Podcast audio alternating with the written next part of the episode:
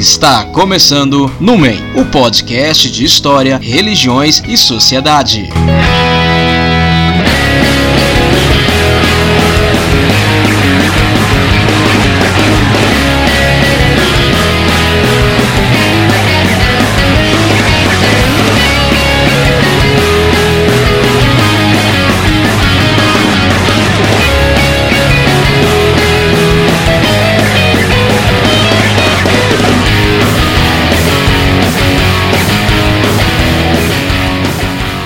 Bom dia, boa tarde e boa noite para você que se encontra em algum momento do futuro lusófono. Eu sou JP Silveira. Eu sou o professor Robson Gomes Filho. E esse é o Numen, o podcast de História, Religiões e Sociedade. Gravamos diretamente do Cerrado, ou do que sobrou dele. Reafirmamos, meus caros e minhas caras, o nosso compromisso com a história pública das religiões em suas interfaces com a sociologia, a antropologia e com a ciência da religião. Bom, depois de um hiato, quase 10 meses, né, Robson, voltamos para nossos regulares 12 ouvintes que enviaram cartinhas de todo o Brasil, do Iapoque ao Chuí. Nelas, impropérios impublicáveis foram dirigidos às nossas pessoas. Aceitamos todos eles por reconhecermos sua exatidão conceitual. Robson, outra cartinha foi enviada por um sujeito que achou que nosso podcast era da Canção Nova. A, conf... a, confusão, a confusão se deu por conta do tom de voz sacerdotal, o seu tom de voz sacerdotal, Robson. Olha só. Na ocasião, eu não desmenti, a fim de aumentar, a fim de aumentar a nossa audiência. Bom, é, a... eu, sempre achei que eu tenho uma voz parecida com o Padre Jonas, cara, mas ah, é a primeira vez que eu recebi uma confirmação dessa. Pronto, tá vendo? Você, você, você. Mas tá bom, pode continuar usando a, a voz do Padre Jonas, porque isso faz com que nós alcancemos mais pessoas. Brincadeira à parte, pessoal. O hiato que experimentamos se deve, além da preguiça, ao cansaço provocado pelas atividades profissionais online Trabalhamos muito no último ano. Aulas remotas, gravação de material formativo, reunião e também colaboramos na organização do último simpósio nacional da ABHR, que aconteceu em novembro do ano anterior, 2021. Tudo isso, pessoal, consumiu energia, mana, prana ou que você usar para definir a força vital. Confesso também, Robson, não sei se você concorda comigo, que as aulas a partir da tela do computador e as reuniões virtuais infindáveis no mundo universitário me indispuseram muito ao uso mais lúdico da tecnologia. Essa a gente fica cansado, né? Chega uma hora que eu que sempre gostei de tecnologia não consigo fazer o mesmo uso que eu fazia no passado, porque sabe, dá um certo asco às vezes da tela do computador. Não, de fato, eu, eu particularmente me diverti no começo da pandemia, fiz um canal no YouTube, gravei, estava super legal. Depois de um ano, cara, eu já não consigo mais nem responder os comentários do meu canal. É impressionante. A gente vai, de, de fato, criando uma certa ogiriza né, do, da, da, tecnologia quando a gente usa ela com seriedade demais. Né? Mas eu penso é. que quando voltar ao presencial, as aulas, a gente entrar num, num novo possível normal, eu vou conseguir voltar a, a, gravar algumas aulas para o YouTube, a gente vai conseguir gravar o podcast de maneira mais tranquila. Mas, de fato, JP, uh, o cansaço bateu.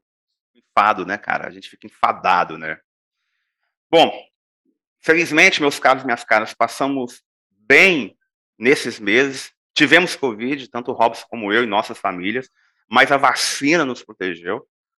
Em tempo de caquistocracia, quem tem vacina tem muita coisa a vacina, enfim, ela acabou nos ajudando a passar por esse momento que é difícil para todo o planeta, mas para o Brasil em especial.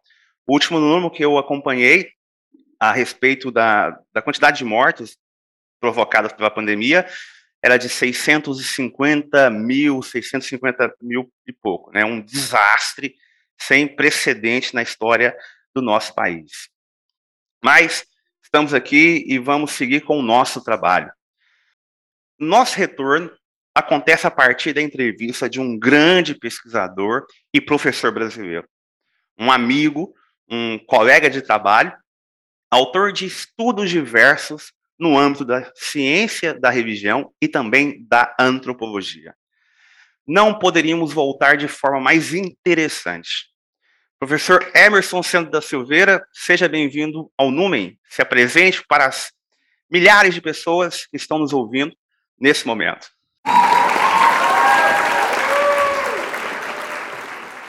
Meu Deus do céu, mas que responsabilidade, que podcast alegre, leve. Estou muito feliz de estar com vocês, Robson, JP, e partilhar um pouco uh, de conversas, ideias, um bate-papo mais leve. Se pudermos, porque a Covid-19 é um assunto dolorosíssimo, mas tentaremos fazer algo que coloque as linhas principais de reflexão para nossas vidas. Eu sou é formado em Ciências Sociais, com ênfase em Antropologia, mestrado e doutorado em Ciências da Religião, e atualmente sou professor da Universidade Federal de Juiz de Fora, Minas Gerais, aqui nas Montanhas Mineiras, também tem Cerrado também, também tem uma área de, de sertão também, Minas são muitas, como dizem por aí, Guimarães Rosa, o grande escritor, e um que eu estou redescobrindo agora, especialmente do ponto de vista da religião, é o Pedro Nava, muito interessante, é, Baú de Ossos, é o livro que estou lendo atualmente, e faz a memória. É importante termos memória, refletirmos sobre memória histórica, sobre tudo que está acontecendo e passando, para que, de fato, entendamos por que chegamos até aqui e para que caminhos e rumos iremos. Atualmente eu tenho pesquisado, em interesse de pesquisas, projetos, orientações de mestrado e doutorado, eu tenho pesquisado religião e espaço público, é, na laicidade, nas mídias, em várias vertentes. Então, é um guarda-chuva amplo, mas também me interessa sobre teoria e epistemologia da ciência da religião. Ou seja, como é que entendemos a religião do ponto de vista teórico? Ó, oh, muito legal. Gente, eu, eu tenho uh, muito carinho pelo professor Emerson Senna. A gente, inclusive, uh, nós publicamos um trabalho há algum tempo, acho que em 2020, isso, em janeiro de 2020, na Rever, a revista da PUC, mas eu conheço o Emerson de outros contextos também. Assim que eu ingressei no doutorado na sociologia na UFG, em 2012, uh, o Emerson realizou uma atividade lá, uma pequena fala, uh, a partir do convite do professor Flávio Munhoz Sofiati, foi meu orientador, aliás, Flávio, estiver me ouvindo, um abraço, abraço ao pessoal do NER também. E uh, essa foi a primeira vez que eu, conheci, que eu conversei com o Emerson, né, que eu escutei o Emerson falando ah, sobre fenômenos religiosos no Brasil contemporâneo. E depois, também por intermédio do Flávio, eu tive acesso a uma publicação que eles organizaram, né, o Flávio e o Emerson, chama, intitulada Novas Leituras do Campo Religioso Brasileiro. Eu não sei se essa obra ainda está a, a, no, nas livrarias, de qualquer forma eu vou listar esse material na descrição do podcast para o ouvinte que estiver interessado em conhecer um pouco do trabalho do professor Emerson Senna. Né? Essa obra é interessante porque ela é uma introdução a, ampla sobre, a, sobre o fenômeno religioso, sobre o campo religioso brasileiro. E uma outra obra, essa eu consegui bem recentemente, ela é de 2000 e, 2018, publicada pelas Vozes, pela Vozes, né, editora Vozes, obra que ele organiza intitulada Como Estudar as Religiões, Metodologias e Estratégias. É uma obra bem legal, é uma introdução à pesquisa do fenômeno religioso. Eu acho importante mencionar a, os títulos, né, e, enfim, a, as obras, a fim de ajudar o pesquisador ou a pesquisadora, especialmente aquele que está se constituindo na graduação e que deseja aprofundar o seu entendimento sobre o fenômeno religioso em sua pluralidade de manifestações. Então, são duas obras que eu conheci uh, do Emerson. Lembro também do Emerson em outro evento, já na, no prédio novo da Faculdade de Ciências Sociais da UFG, né, isso, não sei bem, 2017, 2018, né, enfim, temos aí esse, esse contato, essa, essa, enfim, essa relação que a academia nos permitiu. E o ano passado, durante a organização do, do evento da BHR, né, um baita evento, nosso colega Robson foi quem presidiu a, a, o grupo, né, a organização do evento. O Emerson também participou, né, também a, deu a sua contribuição para que o nosso evento fosse um sucesso. Não é isso mesmo, amigo Robson? Exatamente, JP. É uma alegria ter você aqui conosco, professor Emerson. É um pesquisador de ponta, um pesquisador respeitado no Brasil e que tem essa contribuição imensa sobre a história pública, né? e principalmente a, a, a religião e o espaço público, né? Essa reflexão que é tão importante nos dias de hoje, especialmente pelo fato de que a religião está ocupando é, um espaço político no Brasil hoje que merece a nossa atenção, o nosso cuidado, merece a nossa atenção, a nossa reflexão, e essas reflexões começam é, nos, nos, trabalhos que a gente vai escrevendo, que a gente vai pesquisando, mas também elas precisam aparecer no espaço público também, né, como é a intenção que a gente está trazendo aqui no nosso podcast. Professor Emerson, muito obrigado pela sua presença, muito obrigado pela generosidade de, de estar aqui conosco, de ter aceitado o nosso convite, e eu espero que esse nosso papo é, chegue e alcance de fato o nosso ouvinte de maneira a realmente refletir sobre os meandres da religião. Eu falei que meu filho ia entrar a qualquer momento, entrou aqui. Tá ótimo, esse é um podcast, um podcast cheio de vida, né? Então, muito bem-vindo, teu filho. Muito obrigado. Pessoal, olha, professores Robson, professor João Paulo, agradeço muito estar aqui com vocês e com os nossos ouvintes futuros e futuros ouvintes. E falar que a nossa afinidade, JP, não é só intelectual e existencial, é também de sobrenome. Exato. Silveira. Não Exato. sei em que momento o ancestral de origem é os Silveiras no mundo, mas estão aí, né? É. O, o, o Emerson e Robson, eu me lembro de, de uma ocasião que eu mandei um e-mail pro, pro, pro Emerson Senna, eu não sabia que era Emerson Senna da Silveira, aí depois eu fiquei surpreso, não, o mesmo sobrenome que eu. O Emerson Senna é, é, o, é, o, é o parente que trabalha na UF, é, UFJF e eu aqui na UEG, né? O mesmo, o mesmo clã Silveira, o terrível e temido clã Silveira, entendeu? Mas é isso. Emerson, vamos lá o nosso bate-papo a, a respeito de um tema que é muito, muito delicado, muito sensível, mas que nos interpela como pesquisadores e como pesquisadoras do fenômeno religioso em sua diversidade.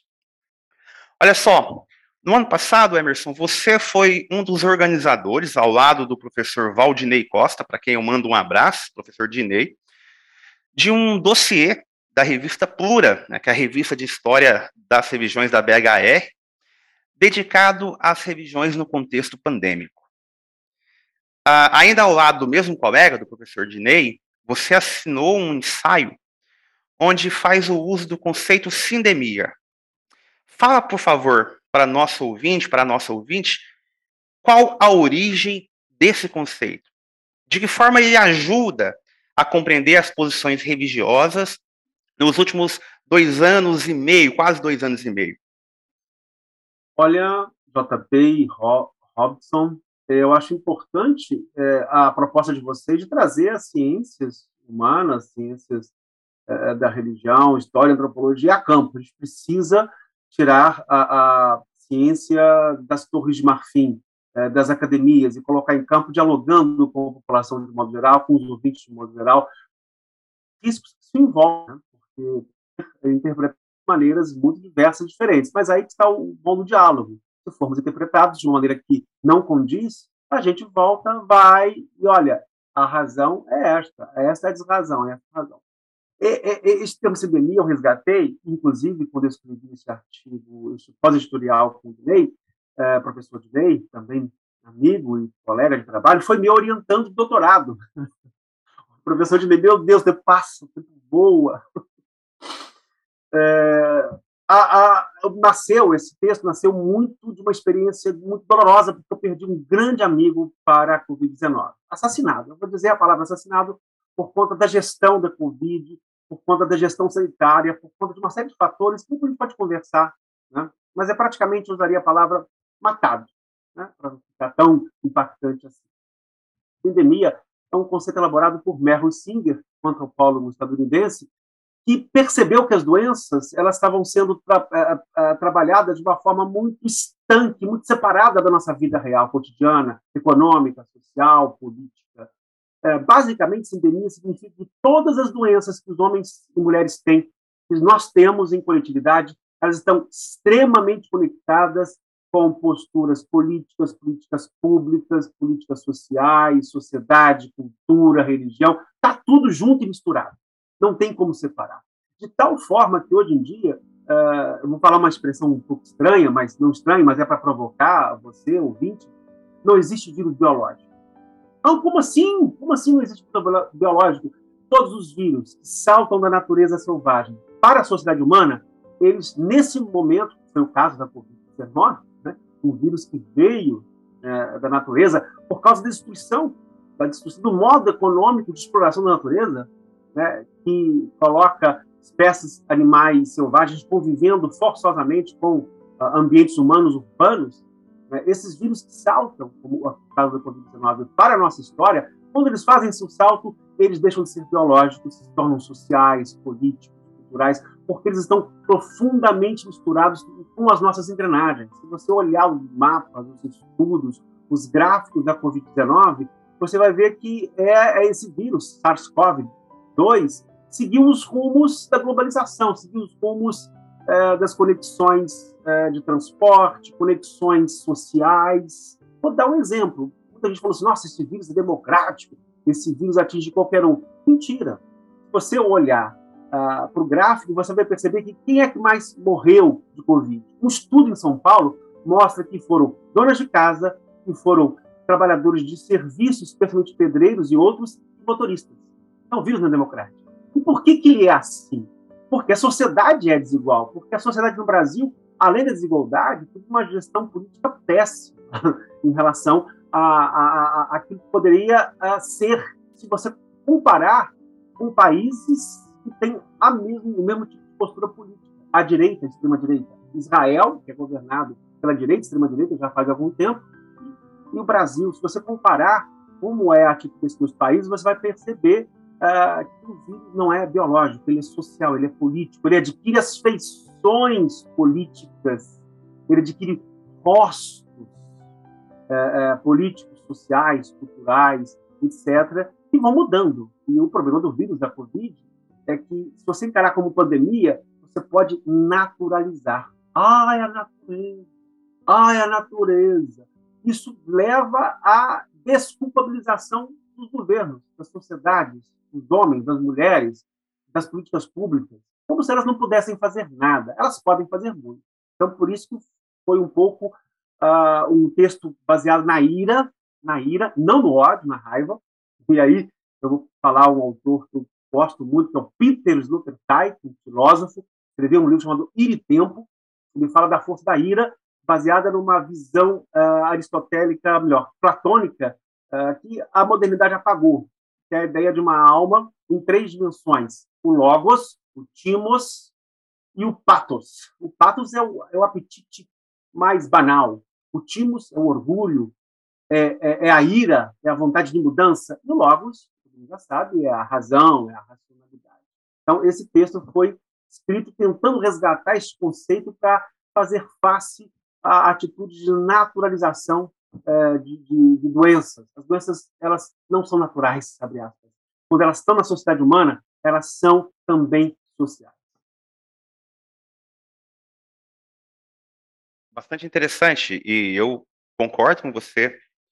Ah, cada contexto, embora a doença nos alcance planetariamente, cada contexto vai responder a, a, essas a essa doença, a ao, vírus de uma forma particular, e essas particularidades estão relacionadas à questão social que você levantou e também à, à questão religiosa.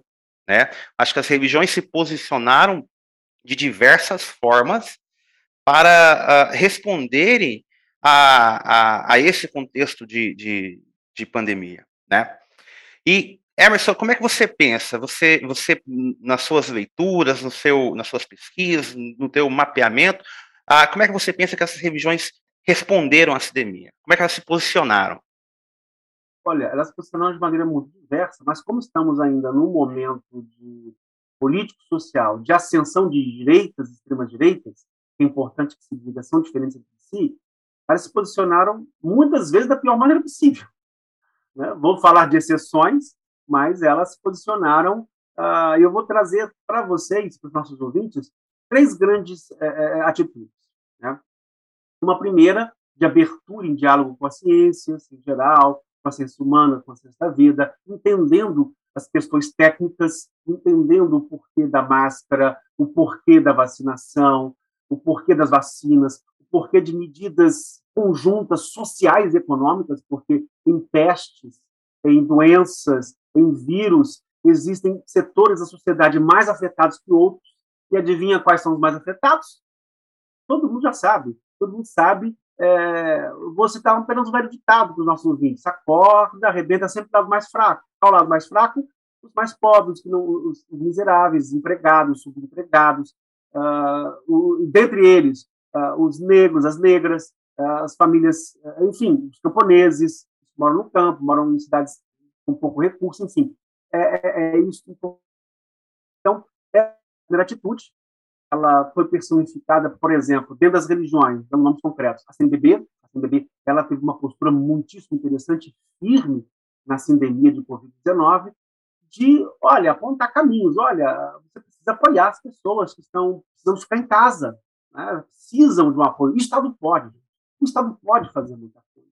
Essa história de que o Estado não pode é uma balela inventada por neoliberais e pela direita, porque ele pode muito bem ter atitudes políticas de gestão. Essa é uma atitude. Só que, infelizmente, prevaleceu dois tipos de atitudes, que é uma que eu chamo de negacionista ou paralelista, e aí é muito complexo, porque é, é, é essas religiões, aí de modo geral, aí aconteceu dentro do espiritismo, dentro do, das igrejas evangélicas, um pouco dentro do catolicismo, um pouco dentro do budismo, isso foi geral, né? embora concentrado no setor cristão, porque a maioria da religião no Brasil é cristã, né? é, é católicos e evangélicos. Se você pegar aí em termos de número e percentagem. Então, essa atitude, postura negacionista, paralelista, é simplesmente virar as costas para a ciência. É simplesmente criar também é, fake news sobre ciência. Fake news no sentido de criar uma ciência paralela, inventada, uh, com pouco apoio científico real. A ivermectina, por exemplo.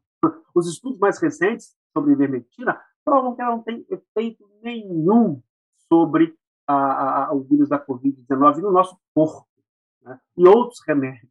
No entanto, muitas das religiosas apoiaram esse tipo de panaceia de remédio. Né? E a atitude negacionista é simplesmente negacionista. A segunda atitude religiosa, muito comum nas religiões, é a atitude fatalista, é a atitude de senso comum. Ah, Deus mandou, a natureza mandou, vamos ter que aceitar, vamos ter que conviver. Ah, morreu meu primo. Ah, coitado, mas era isso mesmo que tinha que acontecer.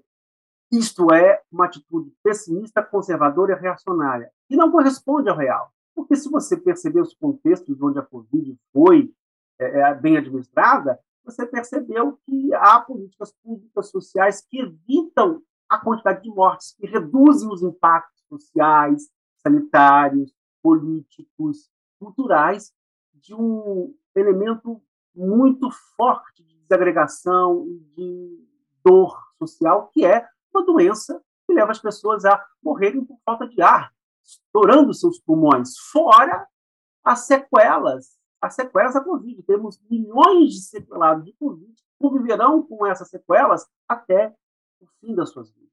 O que é gravíssimo, porque as pessoas não estão pensando muito bem.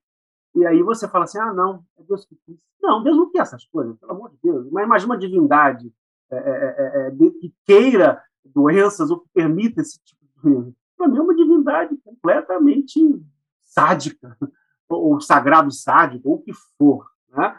Então, esse tipo de, de, três atitudes, que eu diria, elas foram é, é, predominantes, embora com o predomínio da negacionista paralelista e da fatalista.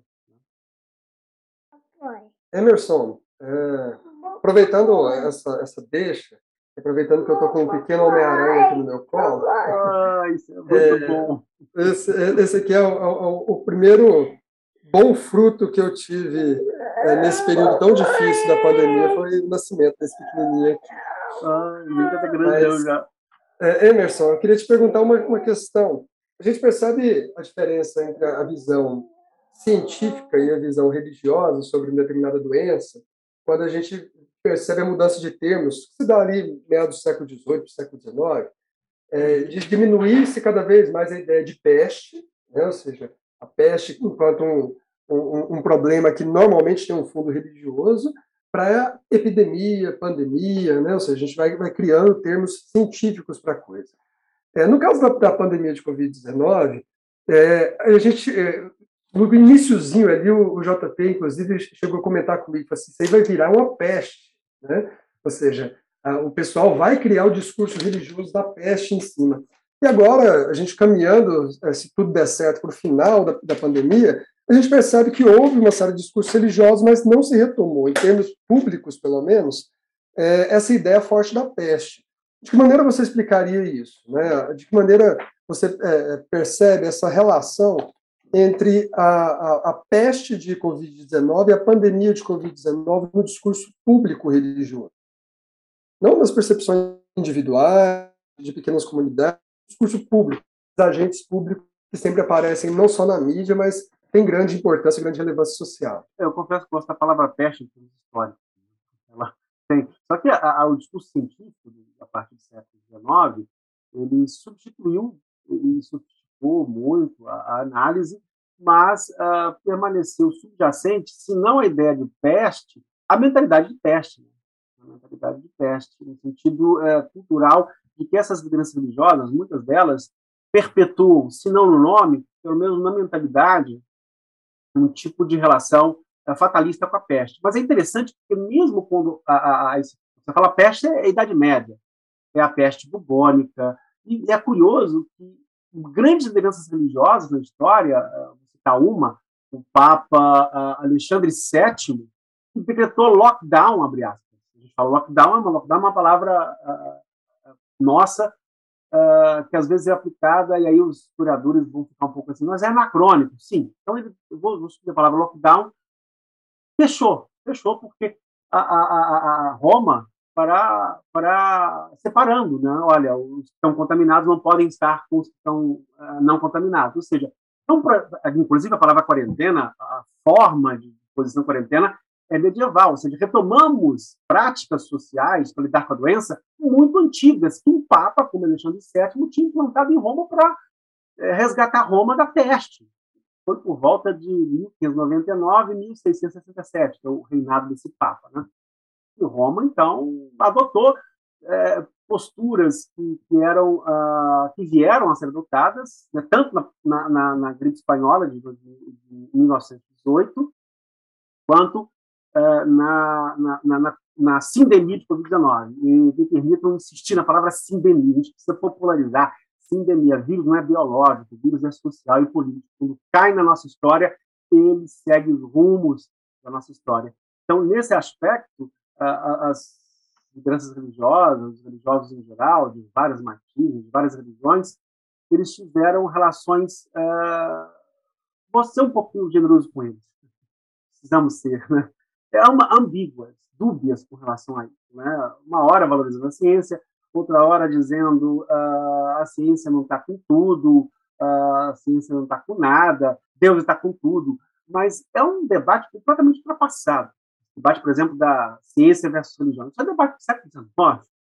Ciência e religião são duas formas narrativas de compreensão do mundo que não estão em confronto, no sentido, uh, uma tem que negar necessariamente a outra. Se você olhar a religião como metáfora, uma forma alegórica de estar no mundo, que é importante, que tem fundamento moral, ela não vai bater de frente com as recomendações científicas.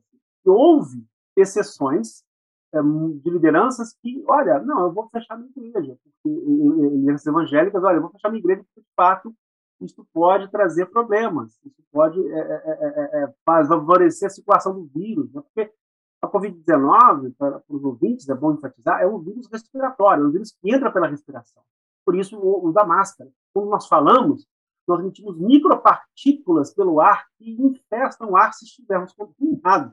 E pessoas com comorbidades ou problemas podem vir a se contaminar e podem morrer por conta disso. A taxa de mortalidade do vírus da Covid-19 não é muito alta, perto da varíola, perto de outros vírus que causaram as famosas pestes. Né? A peste negra, por exemplo, que é a peste bubônica, uh, levou um terço da população da Europa para o cemitério, para a terra. Morreram um terço.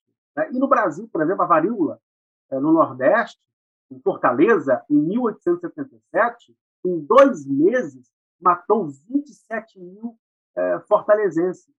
Eu estou lendo isso porque estou lendo o Baú de Ossos, do, do Pedro Nava, um escritor de Forano, cujos avós eram cearenses. Eles tiveram que sair de lá. Então, se a gente olha para esse aspecto, a gente percebe que essas uh, lideranças religiosas, por conta também de toda essa onda de direita, ficaram a, a dever uh, num diálogo mais profundo com a ciência, ou então inventaram uma ciência só para eles. Não existe. Vou dar um exemplo muito, muito, muito prático. Eu tenho um, irmão, né? Ele é católico, ele é cristão, enfim, reza direitinho, vai lá, etc. Tal, aquela coisinha bem, bem é, é, é, papa sacristia, né? Para dar uma expressão, né? É, humorada, né? Já se pediu um pouco de humor, estou lançando humor, né? É, ele é de extrema-direita, votou numa certa pessoa para presidente da República, vou dizer, está dizendo o nome, você já sabe, já sabe, não precisa falar, né? É, né? É, e ele né, tinha dificuldade de usar máscara, então ele só usava porque era obrigado. E um certo dia eu tinha que fazer um, um, um, uma coisa com ele na, na, no centro de fora, onde eu moro, cidade de Médio Forte, e ele é, foi com a, a, máscara no bolso, na mão amassada, a máscara na mão.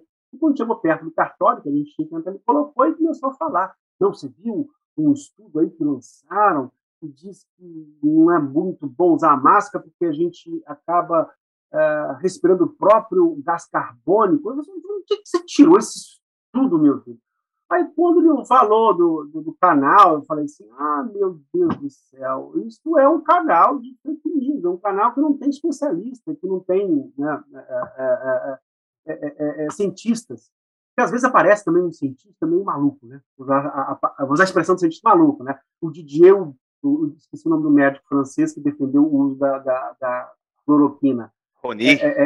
isso, exatamente ele é desmentido pelos pares. Então, não adianta também ser só cientista e dizer, olha, eu descobri, olha, eu estou nadando contra o establishment, o mainstream, estou nadando contra esse globalismo que quer impor a nova ordem mundial. É uma cara em muitos religiosos, né? a nova ordem mundial. E é uma falta de compreensão do que é a globalização, as forças econômicas e políticas. Mas no caso do, do, do, do, do DJ Uber, ah, esqueci o nome. Eu acho que é, que é isso, Rony, algo assim, sabe? É.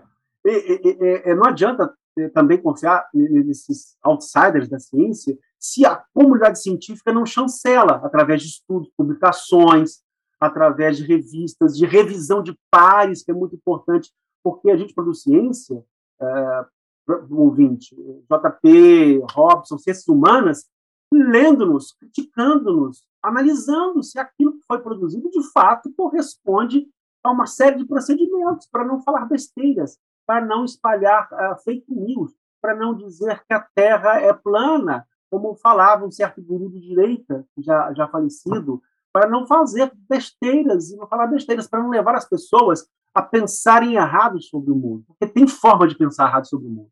E formas de pensar equivocadas ou mal formuladas podem levar a desastres, como no Brasil, um desastre sanitário. A ideia básica era: ah, é vírus, todo mundo vai morrer mesmo, então libera geral, não tem problema não, isso aí depois recupera, ah, você chora, ah, eu não sou coveiro, ah, isso... que é o fatalismo, né? Infelizmente está presente em muitas religiões. Ah, Deus, ah, Deus. Deus quisesse essas coisas, ele não tinha colocado ciência, não tinha colocado, uh, não tinha permitido, né? Vou dizer uma linguagem popular, né? Ah, ele não tinha possibilitado que o homem tivesse inteligência, uh, capacidade de construção e outras possibilidades, né? Como se estivesse vivendo uma ordem sádica de um Deus ou de uma divindade ou de divindades que mandassem pestes, que mandassem uh, vírus e doenças para, a, abre aspas, purgar a humanidade, para purificar a humanidade. É um discurso que eu ouvi até entre espíritas. Né? Gente, eu fiquei chocado quando, é, no meio espírita, eu ouvi líderes dizendo: nossa, Covid-19 é um vírus que vai ajudar na evolução kármica. Pelo amor de Deus, de onde é que vocês tiraram essas ideias malucas, doidas? Isso tem nada a ver com religião, isso tem a ver com o chamado fatalismo. É uma forma de ver o mundo que tira do homem, da mulher, da sociedade, do coletivo, da, da, das nossas instituições, a, a, o poder de agir sobre, sobre a realidade. Nós temos poder de agir sobre a realidade. Nós temos responsabilidade, mais do que poder, responsabilidade de agir para evitar os males, no caso, os males decorrentes da Covid-19. Se os espíritas estão certos, professor Emerson, então o Brasil, desde 2018, entrou no umbral, viu? de, de lá para cá, eu vou te falar, se, se o esquema evoluir, nós estamos no caminho contrário, infelizmente. Né? É interessante porque eu, eu, tenho acompanhado, e acho que as perguntas podem misturar um pouquinho, eu tenho acompanhado coletivos minoritários que nadam contra a corrente fatalista, que nadam contra essa corrente negacionista. Um deles que eu acompanho, um pouco mais longe, é um interessante coletivo que tem um Instagram, vocês podem visitar ou ouvir, chama-se Espíritas à Esquerda. É ótimo, porque ele tem toda uma postura de questionamento desse tipo de ideia, inclusive recorrendo ao fundador e aos escritos do fundador do Espiritismo, Allan Kardec, para mostrar que é, é uma leitura inadequada, equivocada dos escritos de Allan Kardec, e a ideia de que existe uma reencarnação que vai purificar, e por isso 650 mil brasileiros morreram de Covid porque tinham algum tipo de vida carne. Né? E eles, esse coletivo tem o quê? 6 mil seguidores no Instagram, até mais, já tem seis anos, né? até, até um pouco mais. Mas é muito interessante as postagens, a, a, os eventos que eles, que eles fazem. É o tipo de exemplo de grupo minoritário que carrega uma leitura de religião antenada com as ciências humanas, com as ciências sociais e com posturas políticas mais generosas.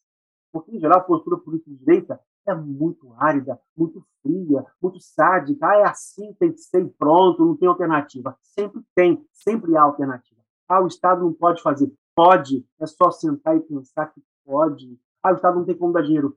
Ué, como? No começo da, da, da pandemia de Covid-19, uh, o Paulo Guedes deu um bilhão para o sistema financeiro um bilhão de reais, e, e depois ficou tentando regatear um auxílio emergencial de 250 na época, e depois foi aumentado pelo Congresso. O resultado final da tramitação democrática, dos embates democráticos, uma sociedade democrática, uma sociedade de embates e conflitos, acabou sendo aumentado para 600 reais. Uau! A, a, foi aparecendo ideias na minha cabeça, e eu falei, nossa, eu vou me perder porque eu não vou conseguir organizar minhas ideias para argumentar com o professor Emerson. Emerson, você tocou num ponto que eu acho interessante e que Robson e eu insistimos em episódios anteriores, que é assinalar a diversidade intrínseca ao universo religioso, ao fenômeno religioso, ao campo religioso. Esse é um, um, um, um ponto que a gente, quando uh, orienta uh, nossos, nossos discentes, especialmente aqueles que estão como, começando, nos preocupamos muito, porque certas simplificações, às vezes, fazem com que os observadores pensem a religião como um bloco monolítico. Mesmo uma tradição religiosa específica, pensemos, por exemplo, o catolicismo é intrinsecamente diverso. E aí existem vários estudos que trabalham sobre essa diversidade no interior do catolicismo. E a mesma coisa acontece com outros grupos religiosos, né, ah, que você menciona. Embora também existam ah, situações que os aproximem, por exemplo, o fatalismo que você menciona. Mas eu quero tocar ah, em, em, em alguns pontos, pegando um pouco do que o Robson te perguntou né? E, e, a gente vai desenvolvendo o diálogo e você vai dizer se você concorda ou não. O Robson também naturalmente participa da discussão. Mas eu tenho a impressão que uh, e, e, assim pensando a, a, a, o contexto a partir da ideia de sindemia, que a, a doença ela acabou alimentando por razões inclusive políticas. É bom dizer que a gente não está pensando na religião como uma, uma realidade estanque separada do restante do tecido social, mas isso acabou aumentando um, um, um discurso uh, apocalíptico, pelo menos a impressão que eu tenho. Uhum. Um certo apocalipticismo, acho que esse é o termo correto, a ideia do uhum. fim, de uma grande transformação. E uh, eu acho que nada no mundo contemporâneo testemunha isso, e aí a mistura de questões da, sanitárias e, e políticas do que o que aconteceu recentemente nos Estados Unidos a partir do, do a gente fala de QAnon, né, o QAnon, que é aquele grupo conspiracionista, e aí a gente tem que apontar esse conspiracionismo como uma parte integrante das respostas mais ultraconservadoras e reacionárias possíveis, e que possui um forte tom religioso. A ideia de que nós estamos caminhando para uma transformação radical da realidade, uma transformação que é ao mesmo tempo política e religiosa, algo que tem um certo teor distópico, inclusive, que lembra uhum. aquilo que nós assistimos lá na, na, no conto da Aya. Você entende? Tipo, a impressão que eu fiquei é que enfrentamos em alguns momentos, alguns países mais do que os outros, essa mistura de, de, de, de apocalipse e, e, questões políticas, tá? E isso alimentou algumas das interpretações e representações produzidas sobre a pandemia, sabe? Vocês concordam? Olha, é, concordo. Gostaria de começar dizendo a importância da gente, vou usar um, um ditado popular, né? um olho na missa, o outro padre. Ou seja, é sempre importante ver os padrões gerais hegemônicos e também as diferenciações internas, as distinções internas. Isso é fundamental, é, de modo geral, nas religiões, nas mesmas tradições religiosas, mas sem perder de vista, o grupo minoritário, o grupo minoritário não tem poder, não tem poder efetivo, econômico, político, social. Esses grupos que eu falei, inclusive tem grupos evangélicos, né? por exemplo, os uh, evangélicos pelo Estado de Direito, as evangélicas pela igualdade de gênero, o XI, o coletivo negro evangélico, eles nadam contra a corrente. Né? Eles têm posturas mais críticas, mais reflexivas, mas eles não têm o poder hegemônico social. Se a gente olhar para a bancada religiosa uh, no Congresso, você vai ver é, que esses que estão lá, deputados, pastores, eles representam a hegemonia do mundo evangélico, mas eles não são o mundo evangélico. É importante a gente, é, é, né, como os, a, a, os padres conservadores reacionários do catolicismo não são o catolicismo. Mas, ao mesmo tempo, a gente tem que ter é, é, uma visão bem equilibrada, mas sem, sem também é, esconder, invisibilizar esses grupos. A gente precisa trazer esses grupos para a cena, são importantes, essas dissidências, essas, uh, uh, esses grupos que nadam contra a corrente são importantes, né? mas, ao mesmo tempo, sem perder de vista a, a, a efetividade deles e, e, e, as relações de poder. Ponto de vista apocalíptico, todas as religiões, todas as civilizações tiveram um dia essa ideia de fim. Mas o problema, e aí é uma coisa que vai falar muito cara a história, né, do cristianismo, né, é do escatom, uma, uma, um termo mais técnico. Né, e os historiadores uh, uh, vão, vão, perceber que há um padrão, abre aspas, histórico, porque no ano 1000 tinha esses movimentos minaristas. Né, você tem, volta e meia, essa ideia de que o fim está próximo, de que as coisas vão terminar, de que as coisas vão recomeçar. Isso muito determinado pela leitura é, das tradições religiosas, dos textos religiosos das tradições religiosas. No caso do cristianismo, né, os evangelhos e as tradições judaicas anteriores, que foram relidas pelos cristãos. Isso tem um impulso muito forte é, quando surgem, por exemplo, a Covid-19, a, a pandemia de Covid, porque, paralelo a isso, né, e aí é uma questão do mundo contemporâneo, surge a mídia, a espetaculação, a forçar isso, e surge não a teoria conspiratória como que é, não, né? que é uma teoria conspiratória das mais assim doidas que vocês podem imaginar. É, é, esses grupos acreditam que todos os democratas, todos os, uh, uh, os chamados, eles falam muito establishment, é, é, todo o establishment norte-americano de poder está comprometido com pedofilia, com abuso de menores, e, e é uma coisa assim, né? com demônio, com, é chama, com uma coisa fascinante, interessante, né? Essa ideia do culto demônio, de cultos satânicos, né?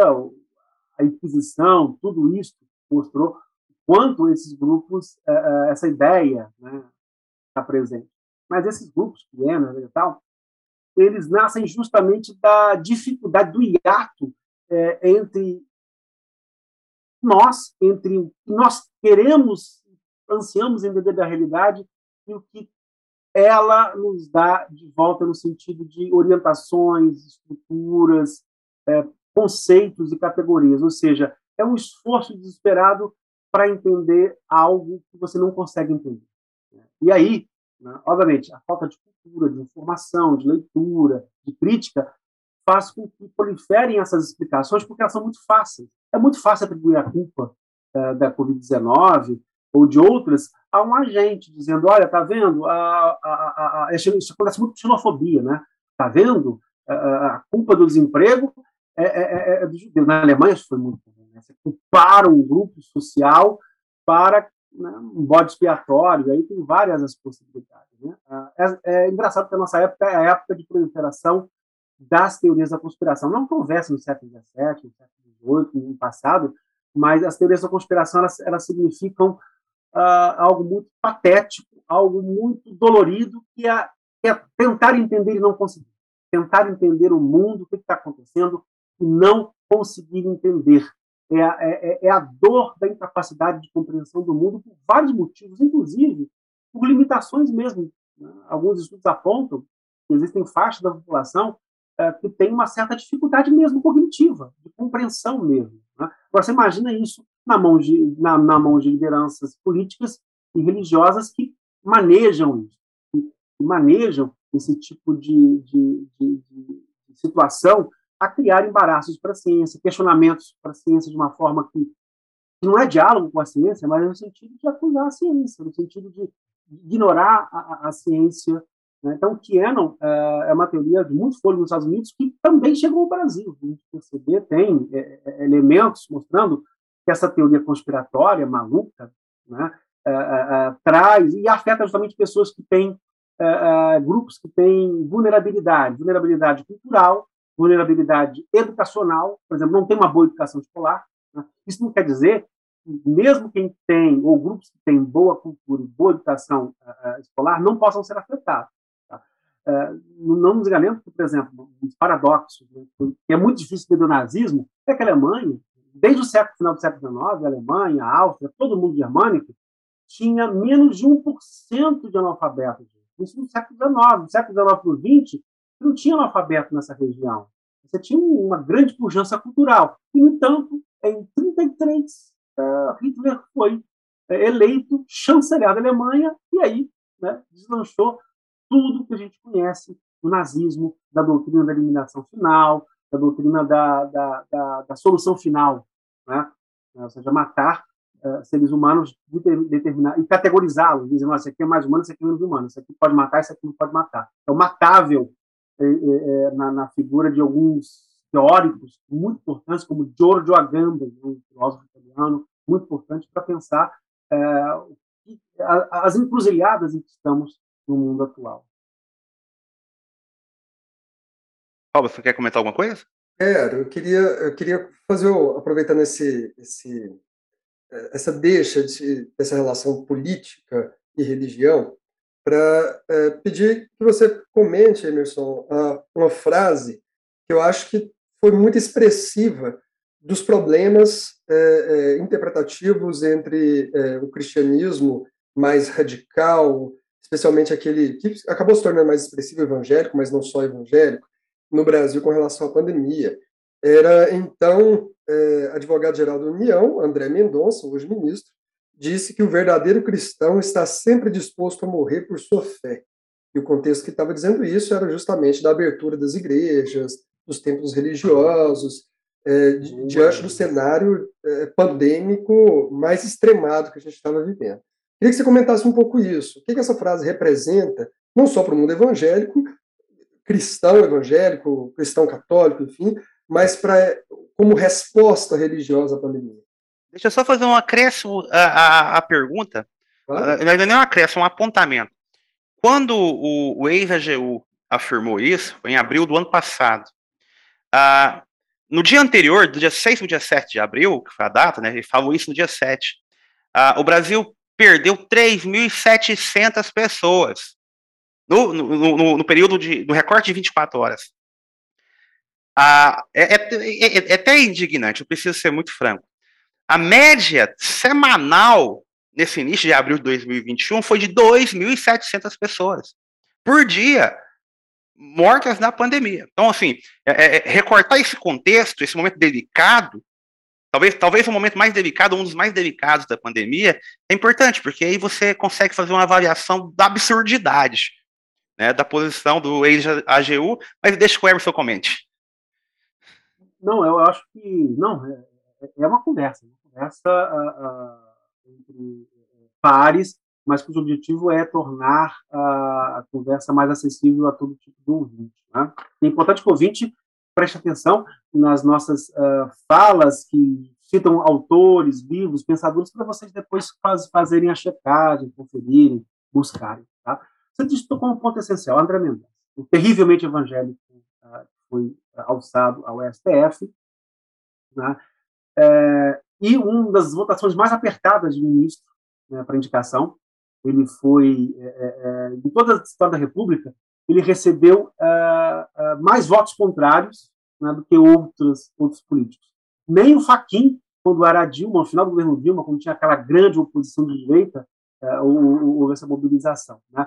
Mas, infelizmente, ele foi eleito, eu posso dizer infelizmente, porque ele carrega uma visão de mundo, e aí eu entro na pergunta, é uma visão de mundo é, que exalta uma ideia de liberdade completamente anacrônica.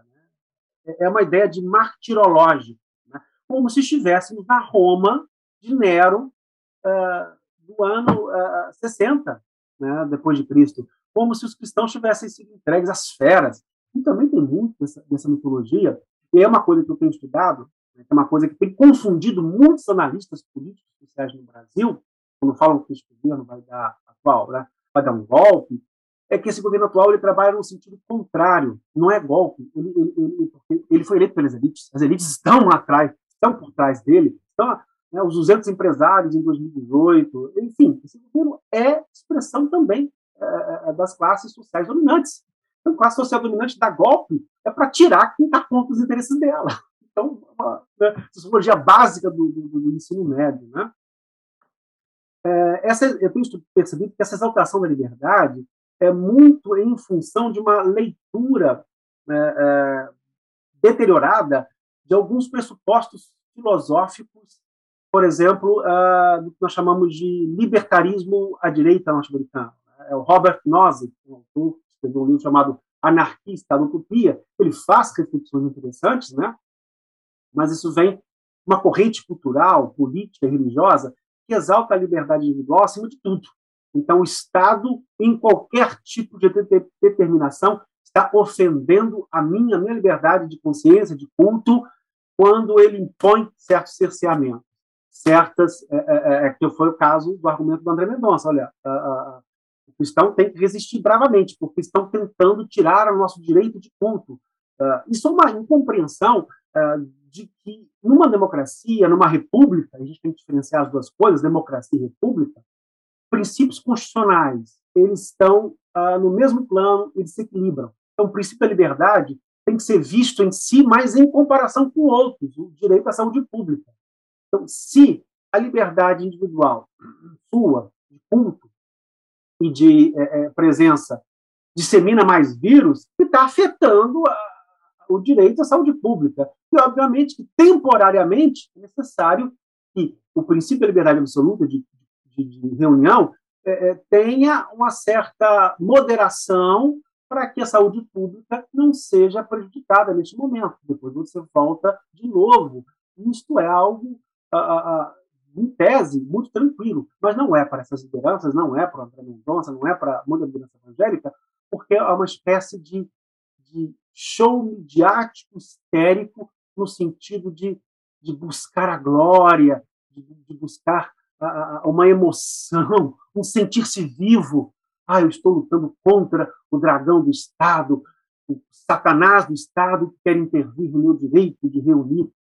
Isto é uma leitura muito imagética, no sentido romântica, idealizada, que traz impactos negativos e trouxe por exemplo, uh, esqueci o nome da cantora gospel.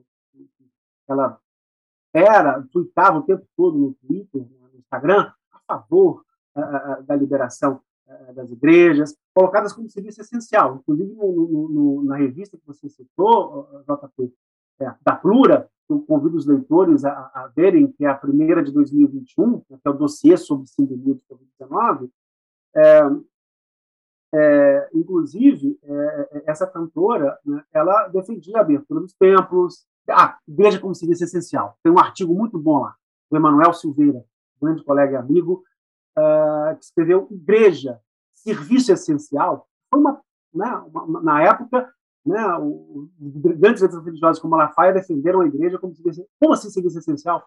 Do mesmo nível de comida, do mesmo nível de, de, de recolhimento de lixo? Não.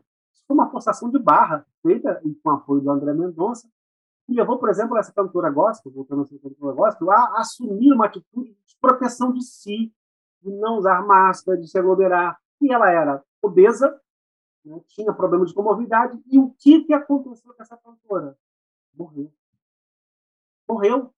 Morreu porque se expôs desnecessariamente ao vírus, a, a Covid-19, e acelerou a circulação do vírus.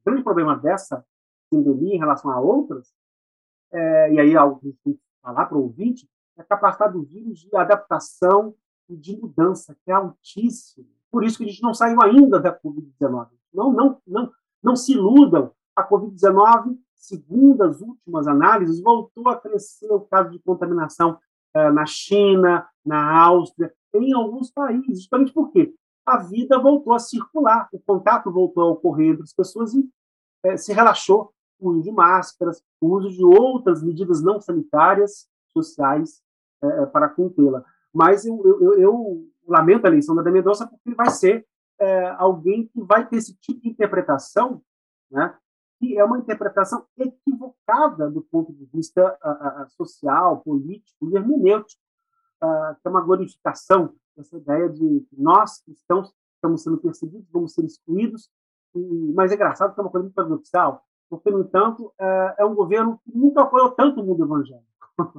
então, com, com isenção fiscal para igrejas, que devem muito, com, com a, a, por exemplo, acabou de sair na, na, no estado de São Paulo, no jornal do estado de São Paulo, tem pouco tempo, né? É, a quantidade de lobistas pastores que intermediam verbas do Ministério da Educação e da Prefeitura. Isso não existe, isso não, não deveria existir no, no, Brasil republicano. A res pública, ou seja, o cuidado público laico com a nossa estrutura. Exato. Para nós que estamos habituados a observar o movimento das religiões, nós ficamos com a impressão que existe uma colonização dos espaços de decisão por grupos religiosos cujo propósito é a, a reprodução do próprio grupo, o fortalecimento do próprio grupo, né? E não tem como a, deixar de observar isso de forma crítica, né? Diga de passagem. Gente, só alguns dados, tá? Para que a gente possa pensar a, a magnitude dessa discussão no interior dos estudos a, das religiões. Em uma pesquisa rápida, rápida perdão, no, no Google Scholar, eu encontrei aproximadamente 186 mil trabalhos né, que discutem religião e Covid. Então, imagina só o volume de pesquisas que ah, aconteceu ou acontece, estão sendo realizadas nesse momento ah, sobre essa relação né, entre religião e a sindemia. Destes 186 mil trabalhos, 25 estão em língua portuguesa. Tá? Então, ah, parece-me que grande parte da comunidade acadêmica que se dedica às religiões tem ah, dado significativa atenção às respostas que as religiões ofertam ou ofertaram à a, a sindemia, a, a, ao vírus. Um outro dado que eu acho interessante mencionar, e esse passa um pouco também pelas reflexões do Emerson, e aí ele está livre para comentar, uh, é que no dia 3 de outubro de 2020, né, portanto, no primeiro ano da pandemia, o Papa Francisco publicou um, um documento intitulado Fratelli Tutti, Todos Irmãos, né? E nessa, nessa é uma carta, é uma encíclica, ele menciona o cuidado com o outro e inclui a questão da pandemia. E aqui no Brasil, nós sabemos que durante esse contexto de, de sindemia, a CNBB teve uma atuação ah, marcante no sentido de acolhimento, de, enfim, esclarecimento das pessoas.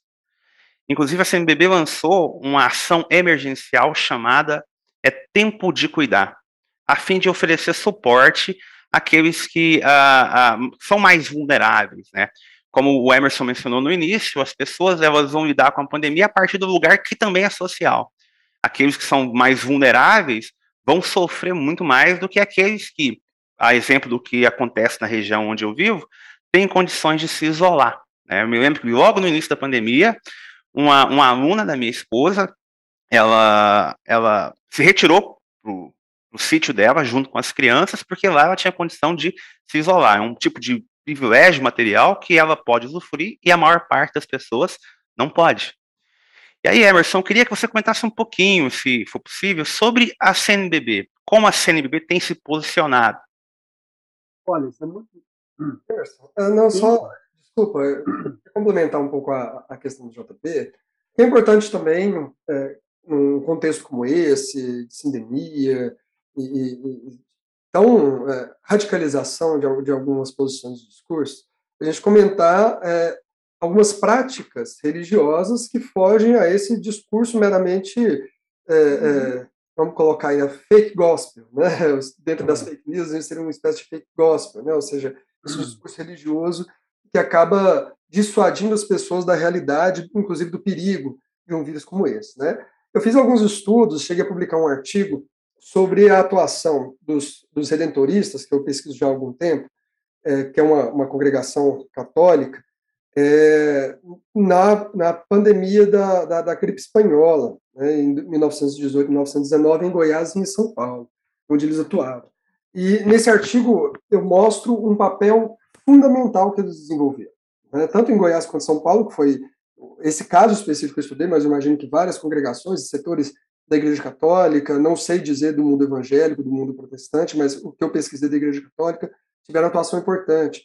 Os padres eh, têm trechos de cartas, eu, eu, eu tenho cartas deles que eles trocavam entre si, dizendo que as pessoas é, tinham o padre como tudo. O padre era médico, o padre era enfermeiro, o padre era carregador de caixão, o padre era distribuidor de, de, de remédios.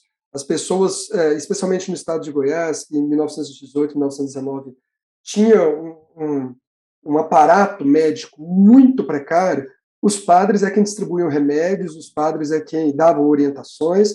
Inclusive, a Catedral da cidade de Goiás, na época capital é, é do nosso estado, é, chegou a tomar medidas é, por conta própria, fora do, do, do, da, da, obrigação imposta pelo Estado, de fechar a, a, a paróquia, de, de, fechar a catedral durante algum tempo, outros momentos fazer missas em horários em que as pessoas não iam, né, justamente para poder diminuir o volume de pessoas, então às 5 horas da manhã, às, às 9 e meia da noite.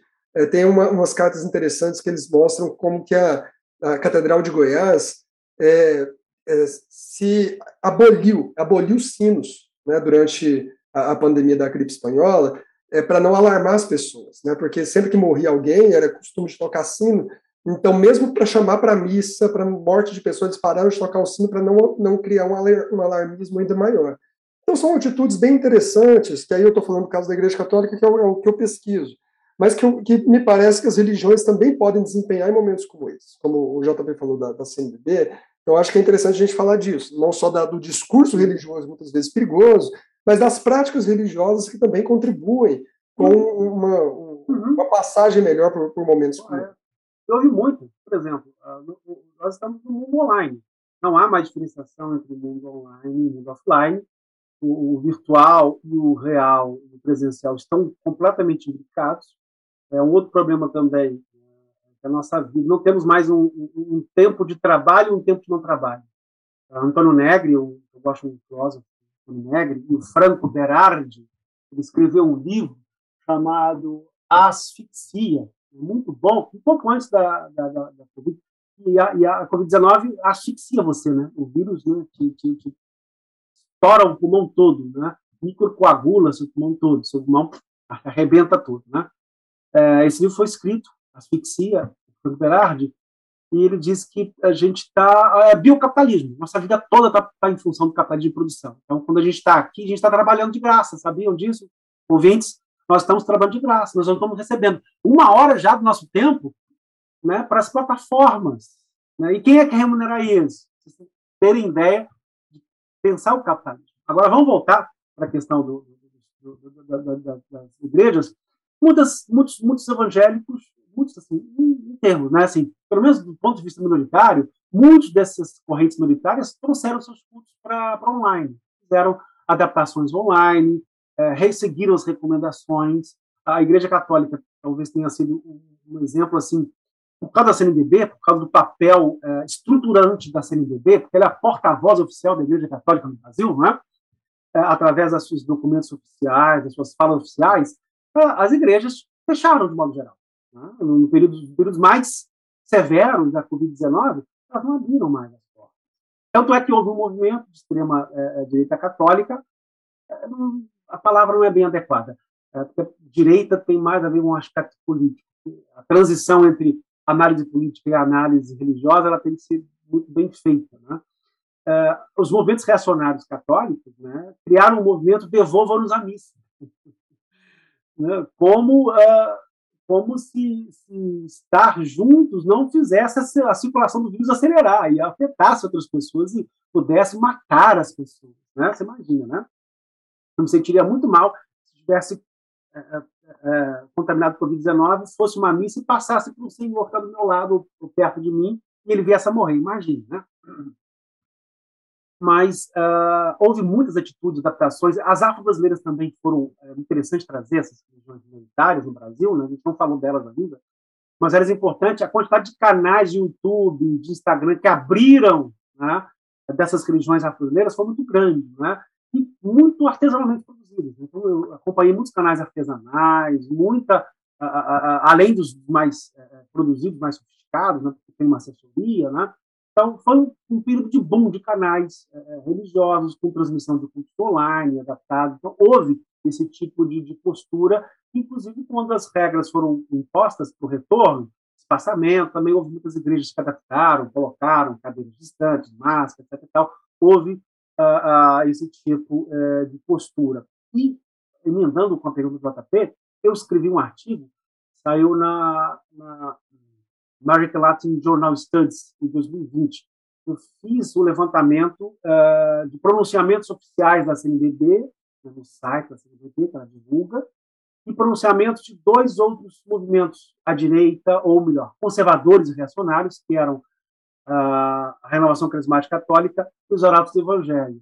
E você via flagrantemente a diferença entre o pronunciamento oficial da igreja, na CNBB, as notas, afirmando a, a, importância da ciência, a importância das regras sanitárias, a importância do apoio social, de políticas públicas de apoio social, e a fala hum, dos conservadores. Não tinham, né, aí foi difícil comparar. Né?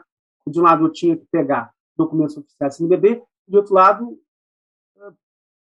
esse movimento, como também seguem a igreja, o Papa, não podem bater de frente. Né? Dizer um comunicado oficial desdizendo então, eles faziam uma operação muito esquisita que era é, concordar, não concordar.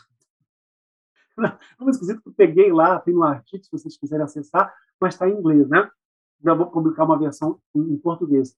Eu peguei pronunciamentos, trechos e mostrei como que eles tinham uma visão né, que concordava, mas discordava, né? Ou seja, no fundo, no fundo, discordava e jogava a, a, a água, a água católica conservadora no moinho contra a ciência Uh, e enfatizando uh, fake news como cloroquina, ivermectina, que até hoje não circula essa ideia, não tem ideia, né? E, e para terminar, é, é essa força cultural do fatalismo, né? Do fatalismo é tão, tão poderosa em termos de cultura, e aí eu trago um sociólogo chamado José de Souza Martins, né? O poder do atraso, né? gosto muito de estruturas sociais dessa reflexão sociológica, ela é tão poderosa e no começo, nos momentos mais difíceis da, da, da sindemia de Covid, eu vou usar o nome sindemia de novo, vou estar insistindo com vocês e com os ouvintes, né? É, quando morriam 3 mil pessoas, quatro, chegamos até a quase 4 mil pessoas por dia de Covid-19, né? E hoje morrem quantas? 200. Ai, que bom. Que bom nada, né? 200 é muita gente. Uma. Porque, olha, imagina, né? Você chegar para jantar em casa e não ter o seu pai, ali na mesa, não ter sua mãe, não ter o seu parente, não ter o riso da sua tia, não ter o riso do seu primo, não ter alegria. Imagina o que é isso. Né? É, então, naquele momento, é, onde morriam 3 mil, 4 mil brasileiros por dia, é, acho que por volta de um pouco mais de 50% culpavam o governo federal. Havia realmente a, a, correta noção de que o governo federal tinha responsabilidade, embora diga que não, embora diga que tenha sido proibido pelo STF, é uma leitura equivocada, o STF colocou todos os entes federados, municípios, estados e governo federal no mesmo grau. Todos podem tomar atitude. Ninguém né, pode, eh, eh, eh, ninguém atropela o outro, né? Então, naquele momento era 57. E agora, esse número de 57, 51% caiu para 37 pontos, 37%.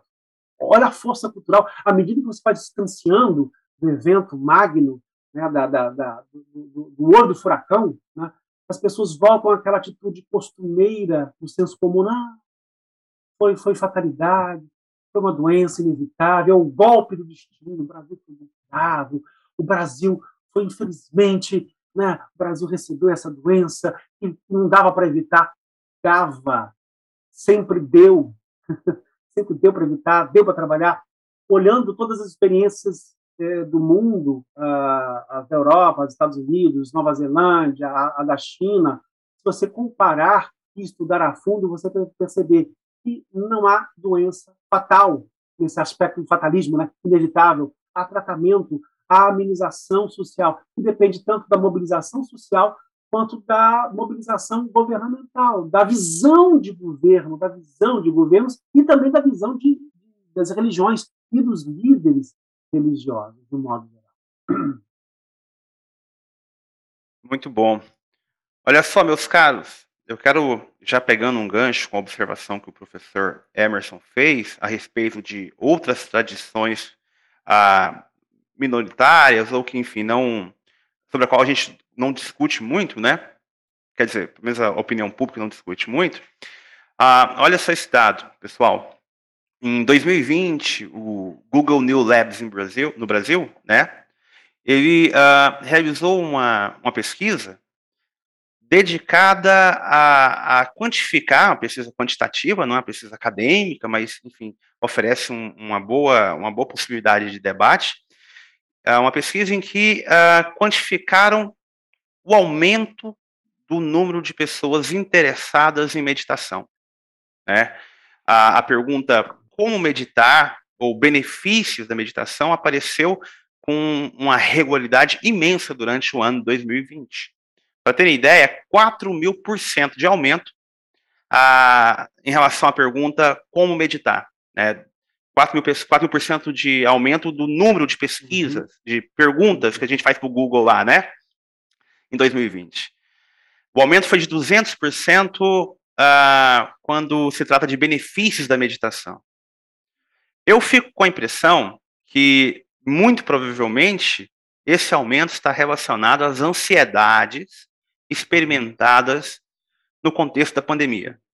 Não estou dizendo que está todo mundo meditando, tá? Porque a gente sabe que não é essa a nossa realidade. Mas a impressão que eu fiquei é que esse aumento está muito ligado à, à, à ansiedade, a essa experiência difícil que a pandemia produziu as pessoas vão buscar algum tipo de, de alívio, às vezes, inclusive, sem abandonar a própria tradição religiosa, ou seja, o sujeito católico ou espírita, ele vai assimilar alguma coisa da, da, de práticas de meditação, especialmente o que a gente chama de mindfulness, né, que é, é um tipo de, de, espiritualidade sem muito contorno institucional, sem nenhum contorno institucional. É um dado interessante, porque é, existem é, correntes de ideias religiosas, você de ideia de correntes religiosas que têm uma certa origem, mas que elas, esses ventos atravessam as religiões de modo geral. Né? Você tem as tradições budistas, orientais, esotéricas, New Age, que trabalham com essa ideia de self, de equilíbrio interno, microcosmo, energia, e vão recorrer às tradições de meditação, que são muito antigas no oriental. O budismo? Não só o budismo, mas outras tradições é, é, é, religiosas. Isso devido à imposição do isolamento social, né, de ficar em casa, e, e obviamente tem o aspecto aí da, da ansiedade, das, dos distúrbios mentais, de impacto mental. Eu mesmo fiquei impactado muito em termos é, mentais, especialmente quando em 2020 o número chegou a 42 mil. E eu me desesperava porque, gente, isso não é possível, é, é necessário um movimento social e político. Naquele é, é documento que você citou, que eu e o professor Roger escrevemos, eu faço uma, uma crítica muito contundente, né? inclusive a postura política dos partidos de esquerda, ah, de modo geral, aquele espectro de apostarem mais numa via eleitoral do que numa via uh, mais incisiva do impeachment. Porque, inclusive, a CPI da Covid-19, caro ouvinte, ele descortinou uma série de crimes cometidos pelo governo federal. Está lá, o documento está lá, não tem como contestar, está lá, é só você ler com calma, né, conversar que você vai descobrir uh, que tipo de crimes foram cometidos e quem cometeu esses crimes. Né? É, uma, é uma das é é, é, é, comissões que mais reuniu documentos no, no, no, na história republicana recente no Brasil, né? desde a criação desse instrumento, foi na década de 50. Né? É, então, nesse caso, uh, se a gente fizer uma segmentação, uh, você vai perceber que quem, quem, quem, são esses que procuraram sobre meditação? Não quer dizer que quem procurou fez meditação. É muito importante você fazer esse alerta. Né? Mas aumentou realmente meditação, procura uh, por métodos e tal, mas você perceber que está concentrado na classe média urbana, por exemplo, né? porque as classes populares não tiveram tempo. Tem uma famosa foto, uh, inclusive ganhou aí as redes sociais, é, é, foi a famosa a foto navio negreiro na Covid-19. Por que, que as pessoas apelidaram navio negreiro? Navio negreiro era navio onde os africanos é, de várias etnias eram submetidos a ferros, a força, para uh, fazer, uh, serem mão de obra e mercadoria para a moenda, o mecanismo do sistema colonial. Né? Funcionava moendo gente, escravizando gente, matando gente. Né? Por quê? Era uma foto uh, tirada uh, no auge da, da, da, da pandemia de Covid de um ônibus público coletivo uh, na periferia do Rio de Janeiro. Quando a repórter tirou a foto, a, todo mundo apinhado, o ônibus todo apinhado de gente, né? E a cor, a etnia era muito clara. Eram negros, negros de periferia, negros que moravam na periferia, trabalhadores que precisavam usar o transporte. Né? E nesse, nesse aspecto, a gente tem, sempre tem que ter um olho na missa e no padre, ver as condicionantes sociais, políticas, culturais. É isso que nos dá a ciência da religião, é isso que nos dá a história, nos dá a antropologia, porque hoje é impossível abordar fenômenos como a Covid-19 e religião sem uma perspectiva é, pluridisciplinar, multidisciplinar ou interdisciplinar. De alguma forma, não dá para ficar somente a partir de um ponto de vista. Mesmo que você tenha como origem a história, a antropologia, a sociologia ou teologia, você sempre vai precisar dialogar com outras ciências, com outras abordagens, com outras possibilidades, outros autores, porque é impossível ficar uh, apenas de um ponto de vista só. Quanto mais uh, narrativas e perspectivas tivermos, melhor será na comparação entre elas e para ver qual é a melhor narrativa e perspectiva para entender este duro fenômeno que é a sindemia de Covid-19 que não terminou, gente. não terminou. Provavelmente, quando vocês ouvirem, não terá terminado, por causa das características intrínsecas eh, das mutações gênicas eh, conectadas com as mutações coletivas e sociais. Quanto mais o vírus circula, mais mutação acontece. Então, provavelmente ele vai ser um vírus é, muito tempo presente na nossa vida social, política e, e, e econômica, e cultural e religiosa. Ah, Robson, fique à vontade. Não, não, só dizer eu fico encantado com, com, com esse, com esse diálogo, essa discussão. É importante perceber a maneira ela afeta nosso dia a dia, o nosso dia a dia também é afetado pela religião. Né? E de que maneira também que ela não está desconectada dessas questões sociais. Essa imagem é, é, que o professor Emerson trouxe do, do, do navio negreiro, eu, eu, lembro de ver essa foto e ficar impressionado, né? porque foi numa época muito grave da, da, da pandemia, da endemia, da, da sindemia, né, que está virando uma endemia, provavelmente vai virar uma endemia da Covid-19 no Brasil, e estava lá, um, ônibus completamente lotado de pessoas. E isso é, é, mostra o quanto é, o nosso país ainda está muito despreparado para poder lidar com, com, políticas públicas de fato. Né? É, você trouxe uma, um dado interessante, professor Emerson, sobre a, a, questão, na verdade não um dado, mas uma reflexão sobre essa questão é, da esquerda no Brasil, né? de maneira que a esquerda lidou com, com essas questões. E normalmente é, é, é, curioso como que dentro das próprias religiões, dos espectros religiosos, é, especialmente cristãos, essa divisão política social entre direita e esquerda também fica muito presente na, nas, hum. nas igrejas. Né? Quando a gente pega um, um padre Júlio Lancelotti, por exemplo, com seu, todo o seu uhum. maravilhoso trabalho social, normalmente é imputado a ele é, é, ser de esquerda, como e, e, de fato normalmente as suas as, as visões de quem tem um trabalho social como esse muitas vezes é, é, coincidem com as visões políticos sociais de, de, de, partidos de esquerda, mas ao mesmo tempo você citou uma, uma, uma entidade católica que são os arautos do Evangelho que são abertamente ultraconservadores, né? E que está ligado a, a, esse aspecto de, é, é, da, da, direita brasileira, né? Eu queria que você comentasse um pouquinho sobre a, a maneira como direita e esquerda afetou, ou pelo menos é, é, essa dicotomia, essa a palavra não é muito boa, mas essa polarização, né? Hum. Que a gente vive na sociedade afetou o mundo religioso, né? Desse, desse aspecto, especialmente cristão, que fica um pouco mais evidente, embora quando a gente fala, aí, por exemplo, de religiões de matriz africana, o pessoal sempre liga à esquerda, né? tem as suas razões de si. Né? E como é que isso ficou evidente na pandemia? Eu queria só te escutar um pouquinho sobre isso, professor. É uma pergunta muito interessante, é, é, porque aí eu vou trabalhar a resposta não no sentido de política institucional, mas no sentido de dois grandes grupos de ideias. Esquerda e direita se referem a duas grandes orientações de ideias e postura nascidas aí com as revoluções burguesas do século XVIII, a, a, a, que precedeu a francesa, que é a americana, depois a francesa, e uma série de movimentos aí que foram agregando, inclusive os movimentos de libertação colonial, formação da República aqui na América Latina, enfim, né? É, e outros. Né? É, o grande conjunto de políticos de esquerda diz respeito à ideia de igualdade social, de que não existem hierarquias sociais naturais, que elas podem mudar, que você pode batalhar por um mundo melhor é, sem abrir mão da liberdade, sem abrir mão do direito de existir uh, e de pensar por si. Esse é o grande conjunto de herança da esquerda, ou seja, somos irmãos, somos fraternos, de modo geral, irmãos no sentido de, de, de humanidade. Né? Não, isso tem reflete também com o cristianismo, né? a ideia da, da Atos dos Apóstolos, né? É, capítulo 1, né, é, capítulo 2, ou seja, tinham tudo em comum, partilhavam os bens. É uma leitura muito lida nas comunidades eclesiais de base. Um grande movimento católico que renovou a leitura uh, dos evangelhos, incorporando essas ideias. Era até difícil dizer quem vem primeiro de quem, né? Porque essa ideia de, de comunidade, de partilha com os pobres, cuidado com as viúvas, com uh, os desvalidos, está na história do cristianismo, né?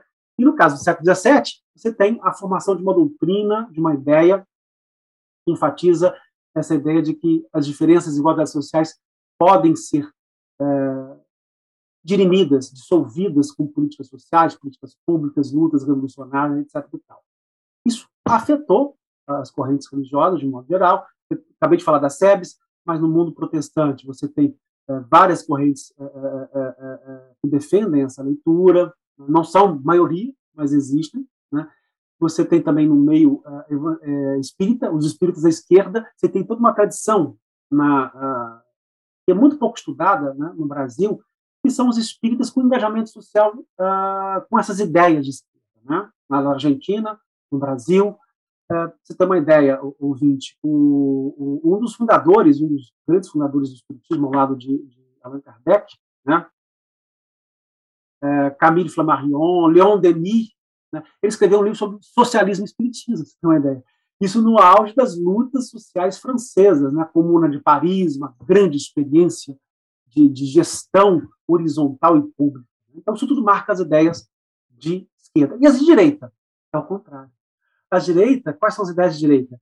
É, é, é, é a ideia de, de, que existem hierarquias naturais, ou de sangue, ou de sociedade, ou de estrutura social, uh, existe essa ideia de que as coisas tendem a ser conservadoras, tanto em termos morais quanto em termos sociais, ou seja, que o mundo não, não, não muda muito, o mundo não deve mudar muito, porque ele tem uma estrutura que deve ser preservada, deve ser desse jeito, dessa forma. E aí você pode, eh, junto com essas ideias de direita, que era a reação né, política às ideias de esquerda na, na Assembleia Nacional Francesa, e essa nomenclatura de direita esquerda está diretamente ligada à experiência da Assembleia Nacional da, da França, convocada aí eh, nos albores da Revolução Francesa, 1789, né? ou seja, aqueles que estavam à esquerda eram os sans-culottes. Sans-culottes eram, eram, não tinham aquelas vestimentas eh, aristocráticas. Era o terceiro estado, burguesia, mas aquele monte de pessoas ligadas ao que não era aristocrático, aos campesinos, às pequenas profissões liberais, etc. E a direita, a Gironda, né, eram os grandes nobres, a igreja, os grandes da igreja os grandes é, da igreja. Então, na, nas ideias da direita, na, se enfatiza essa ideia de liberdade individual absoluta, essa ideia de hierarquia, das várias hierarquias, e a ideia de conservadorismo. E elas estão profundamente ligadas aos establishments uh, religiosos. Então, elas uh, são abraçadas por esse movimento, como Arato do Evangelho, que enfatiza muito uma ideia de rigor moral com disciplina. É uma coisa muito interessante como essa ideia de disciplina está ligada a, a, ao pensamento de direita, que, por sua vez, se espalha por esses movimentos católicos e evangélicos e de outras religiões que também têm essa visão. Essa ideia de que uh, existe uma forma de solucionar esses problemas sociais uh, que passa só pelo indivíduo e pela sua educação corporal autoritária. Tem que impor, você tem que ser, você tem que viver. Né? Você tem que ser desse jeito você precisa o tempo todo conter os seus impulsos, os seus apetites, reprimi-los o tempo todo. Então, isso tudo tem impacto. Dentro desses dois grandes campos de direita e esquerda, a gente vai ter tanto uh, uma, um, uma esquerda mais autoritária, uma esquerda mais democrática, mais libertária, quanto uma direita mais libertária, quanto uma, esquerda, uma direita mais autoritária, mais fascista. E aí você tem as várias gradações entre esses dois grandes grupos de ideias que vão repercutir dentro é, das religiões de, de, maneiras variadas. Aí eu não estou falando de política institucional, de partido A, partido B de esquerda, mas há os dois grandes conjuntos de ideias que pensam a relação entre o homem, sociedade, natureza, religião, desigualdade social, sofrimento social, injustiça social, etc. Então você tem duas grandes posturas que surgiram na modernidade e nos acompanham até os dias de hoje. Houve até gente dizendo, numa época, lembro, nos anos 90, né, especialmente dizendo que acabou a esquerda direita, que não existe mais, que não existia mais, que agora a terceira via. No entanto, é, essas ideias elas ainda são muito úteis para pensar a postura das pessoas, dos grupos, das religiões frente à, à, à desigualdade social, à pobreza, à miséria, frente ao sofrimento, frente à natureza da sociedade, a república, a democracia. Então, você tem esses dois grandes conjuntos de ideias que vão interagir, vão refletir, se rebater dentro das religiões e serem absorvidas e reinterpretadas de diversas formas, com várias ênfases. Os evangelhos é uma ênfase moralista, autoritária, ultra-reacionária, tanto é que já deu problemas. Né? O Ministério Público de São Paulo acabou levando, recebendo denúncias por conta dos colégios internatos que têm uma postura uh, que já foi abandonada há muito tempo no Brasil, né? nos anos 40, que é de uma imposição de uma disciplina uh, férrea, uh, inclusive com tocando o abuso moral o abuso, enfim, os abusos de, modo, de modo geral. Né? Uma super acese imposta pela gestão do, desses espaços de formação, né? Exato. É.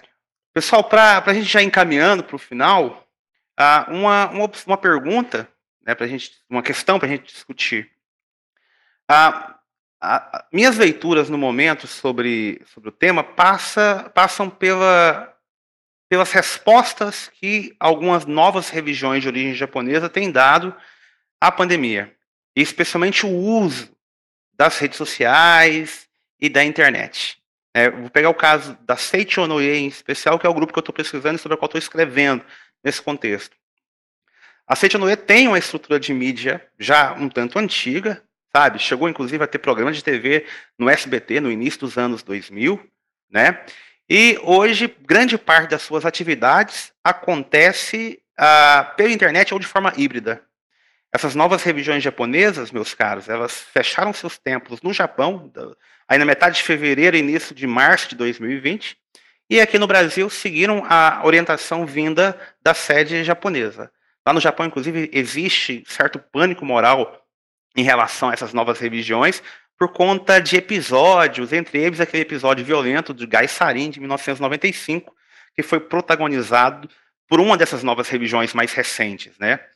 Mas enfim, o que me chama atenção é o uso da internet, o uso significativo da internet.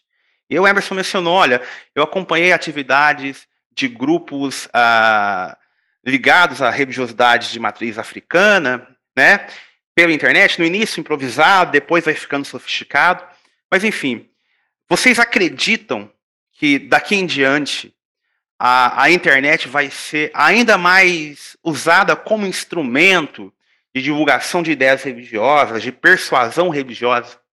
Vocês acreditam que nós, como pesquisadores e o ouvinte também, deve considerar a possibilidade de uh, seguir a, a, sua vida intelectual, considerando também, talvez até com certa centralidade, o lugar da internet na vida religiosa do povo brasileiro?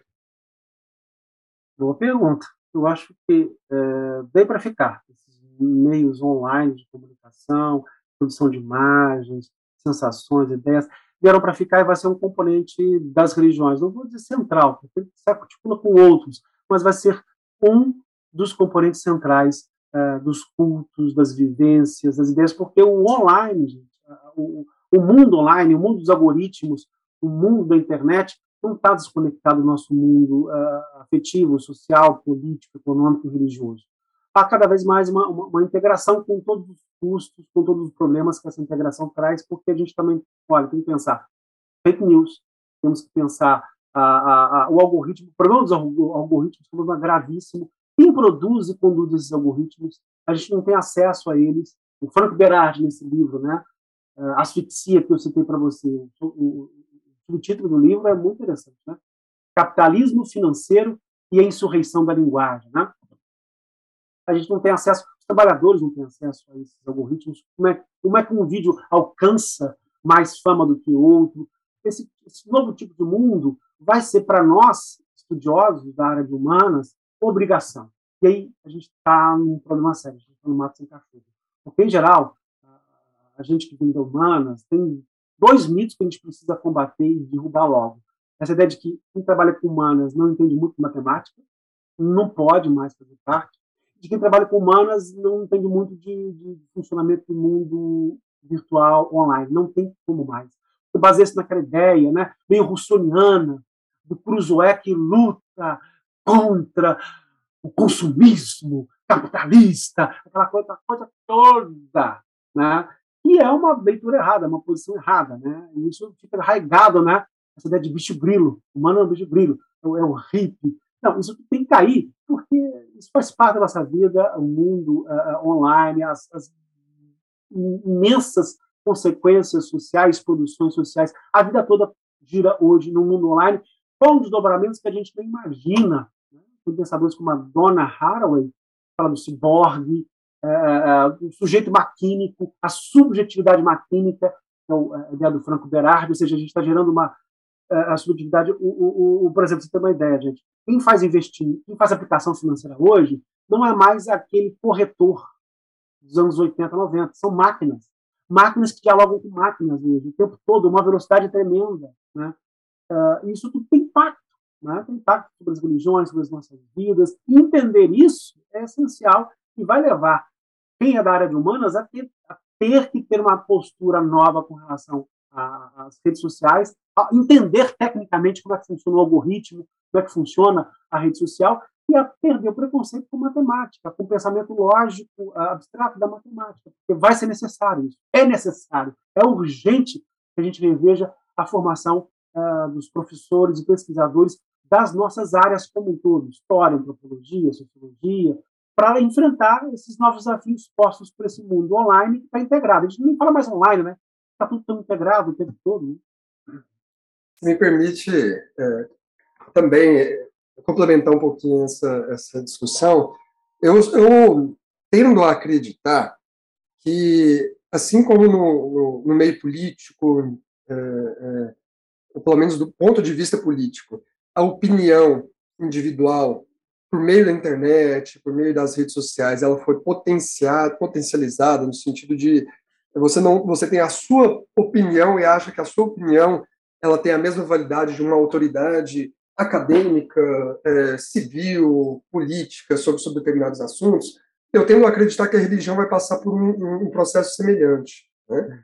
é, de que a, a individualização não só da crença, não só da prática religiosa, que já é um, um produto é, é, visto a, a, a, a, céu aberto na modernidade, mas também a posição individual em relação a dogmas e doutrinas.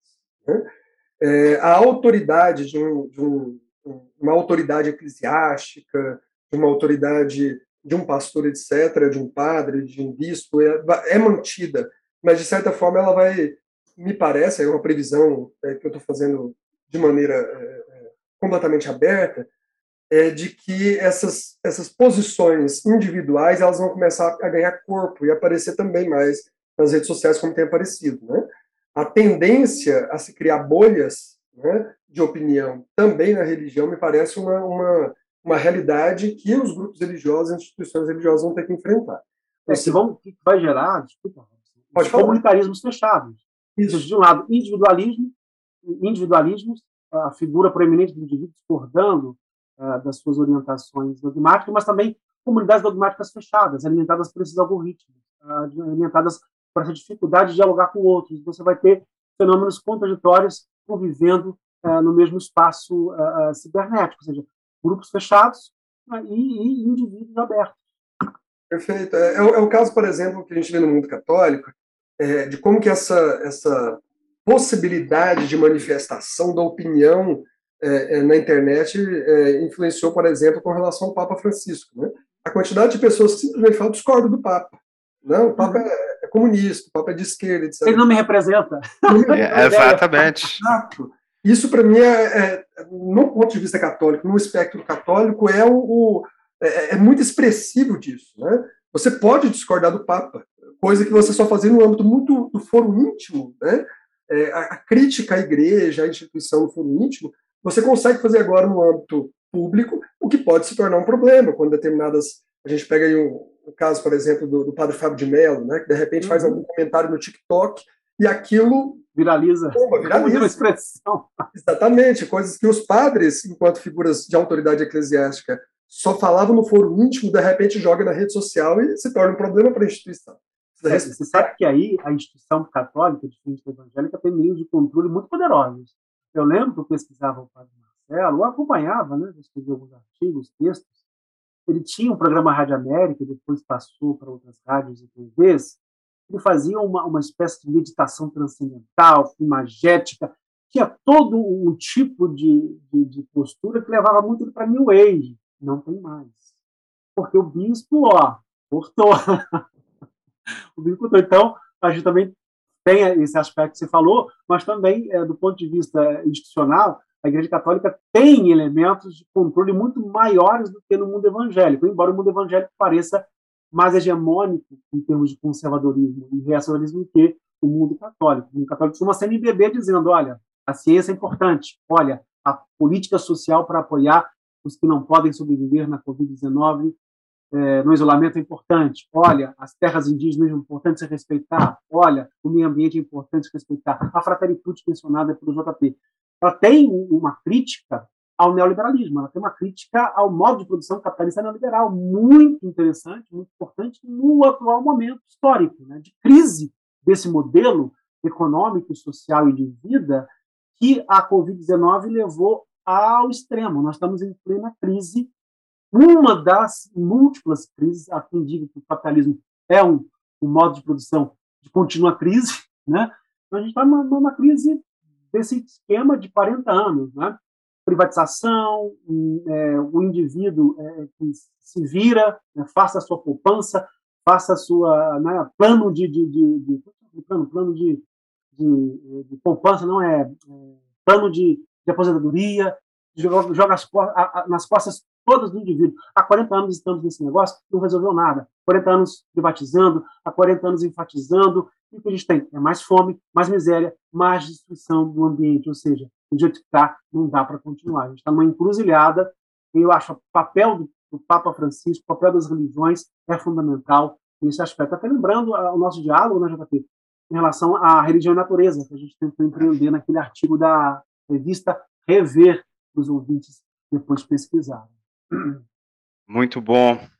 Emerson, a gente caminha agora para o desfecho. Você tem alguma consideração particular para concluir a tua participação?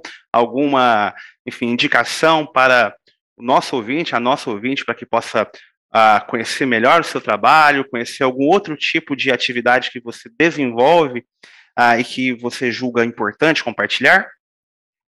Olha, muito obrigado, é um prazer enorme, Robson, JP. Eu, assim, você já apresentou o Como Estudar Religiões para Vozes. Eu tenho outro livro uh, que é sobre, escrito com o Sérgio Junqueira, organizado com o Sérgio Junqueira, um grande especialista sobre ensino religioso, um livro que reuniu vários especialistas, pedagogos, sociólogos, cientistas de religião, para trabalhar o ensino religioso dentro da sala de aula no ensino médio, no ensino médio fundamental. Gente, o ensino religioso é um campo de batalha fundamental para o Estado laico, para uma ampliação de visão. O ensino religioso não é catequese, não é escola militar. O ensino religioso é a capacidade de você refletir sobre as religiões de um modo geral, entendê-las do ponto de vista histórico, filosófico, sociológico, não, não dogmático. Né? Então, eu acho que se chama uh, a, a BNCC de ensino religioso. Está uh, na editora Voz, está no site. Uma outra, uh, se você quiser também trabalhar um pouco meus artigos, eu tenho um perfil no Academia Pontedu, que é um site, um portal muito bom, Academia Pontedu. Entra lá, faz o seu cadastro, é gratuito. Pode baixar os artigos que eu tenho publicado, inclusive este, tá, da, da editora da BHR, né, da revista Plura, na verdade, revista Plura, que é uh, a discussão que gerou aí a Covid-19. E, como palavra final, uh, uh, um poema do, do, do, Carlos Gonzalez, né? É, quando eu nasci, nasci torto. Passou um anjo e disse: vai ser gosto na vida. Gosto é a expressão francesa para ser de esquerda, ou seja, no sentido de que é, de inconformidade com a estrutura do mundo. O mundo pode ser mudado, as coisas podem ser mudadas, as desigualdades sociais podem ser mudadas. Cultivar essas esperanças é fundamental, porque senão você cai em pessimismo blasé, como Luiz Felipe Condé, preparador do bolsonarismo no Brasil, intelectualmente falando, uma coisa horrorosa. Ah, o mundo não vale a pena lutar por um mundo novo, não vale a pena lutar por igualdade. Sim, vale a pena, porque isso também é da tradição do Evangelho, evangélica. É só você retornar lá da narrativa do Sermão da Montanha, da narrativa do Bom Samaritano, de outras narrativas que estão no cerne da tradição cristã, da boa tradição cristã e da boa interpretação da tradição cristã. Né? E, complementarmente, não deixe de ler e estudar, mas sempre em conjunto, com pares, com escolas, com professores. Está sozinho, te leva a virar um Olavo de Carvalho. Né? Com certeza não é uma boa referência nesse aspecto, porque é, não adianta né? você estudar sem a crítica do outro, sem o acompanhamento é, de estruturas sociais que vão te dizer, nossa, essa interpretação que você fez está legal, está bacana, e aquela outra não está. É importante a gente ter essa noção porque senão a gente só escuta o nosso próprio eco e vai dar com cabeçada, vai dar com os burros na água, para usar uma expressão antiga. É, autorreferência é sempre um problema, né? Bom, Emerson, você não está livre da gente, não. A gente acostuma, esse é o quadro que o pessoal assim torce muito para que aconteça, né, que chegue mais rápido. A gente já recebeu muitas cartinhas, onde o pessoal acelera o podcast só para ouvir esse quadro. Cartinha. Lembra aquela coisa assim, mano? Olha só, a gente, a gente costuma recomendar para o nosso ouvinte, para nosso ouvinte, uh, algum produto da indústria cultural, séries, jogos eletrônicos, desenho animado, história em quadrinhos, que trata de alguma, em alguma, de alguma forma, uh, da realidade religiosa, do universo religioso. Não sei se eu te peguei de surpresa agora, não sei se você tinha pensado alguma coisa assim, se você consome esse tipo de, de conteúdo. Ah, a, a, indústria cultural tem seu lado, tem seu lado né, pesado, né? abre aspas negativo, tem seu lado maravilhoso, né? É. Seu lado de encantamento, é, lembrando os velhos contadores de história. Olha, é, eu vou recomendar, é, é, sobre a Covid-19 especificamente, um documentário, Primeira Onda, muito interessante, que é o impacto da primeira onda né, no mundo, como é que foi aquele momento, uh, do ponto de vista uh, religioso. Uh, especificamente, a gente não tem produções específicas sobre o Covid-19, mas sobre o Covid-19 tem muitas, né? Um documentário muito interessante, Ex-Pagé, Ex-Pagé, ou seja, um pajé que deixou a sua tradição, virou evangélico, mas a tradição também não deixou ele, de modo a tradição indígena, né? É muitíssimo interessante. E um canal que eu acompanho muito, uh, que é uma série, na verdade, é o Petit Planet, né, com sons das religiões do mundo todo, tá no YouTube, você pode acessar. E mais uma, é uma série que, que a TV Cultura produziu, que é muito boa, gente, quem quer entender o mundo religioso, a partir do ponto de vista das pessoas que fazem parte, que é o Retratos de Fé. Né? Você pode digitar lá, está no YouTube, mas também está na TV Cultura do Brasil. Né? Digita lá, Retratos de Fé no YouTube, você vai ver os 49 episódios que vão abordar desde uh, das religiões minoritárias, como uh, racionalismo cristão no Brasil, por exemplo, Igreja Racional Cristã no Brasil, né? uma coisa muito minoritária, até a, as religiões de tradição indígena, religião de tradição indígena, não, é? a gente não fala religião indígena, a gente fala de tradições indígenas, né? Até o catolicismo, o protestantismo, o neopentecostalismo, várias igrejas. Essas são algumas recomendações. Mas eu queria dois filmes, especialmente falando dos grandes, dois grandes problemas que o mundo ocidental vai viver. E parece, né, alguns analistas estão dizendo que o mundo ocidental vai viver hoje uma divisão geopolítica, geocultural, geoeconômica, o bloco ocidental por um lado, Rússia e China por outro. Isso tá, parece que está é, é, é, se encaminhando para esse tipo de coisa. Vamos a ver ainda, não sei como vai ser. É, Leviatã, que é um filme sobre a Rússia, o que é a Rússia hoje, do ponto de vista, né? e um toque de pecado, o que é a China. Para além desses discursos oficiais, né, então, dois filmes são maravilhosos para entender o que é a vida, a cultura e sociedade da China hoje e da Rússia hoje. E, para finalizar, eu estou assistindo no Netflix uma série muito boa, apesar das críticas que a gente pode fazer, e sempre devemos fazer, né, né, é sobre os últimos czares, a autocracia russa.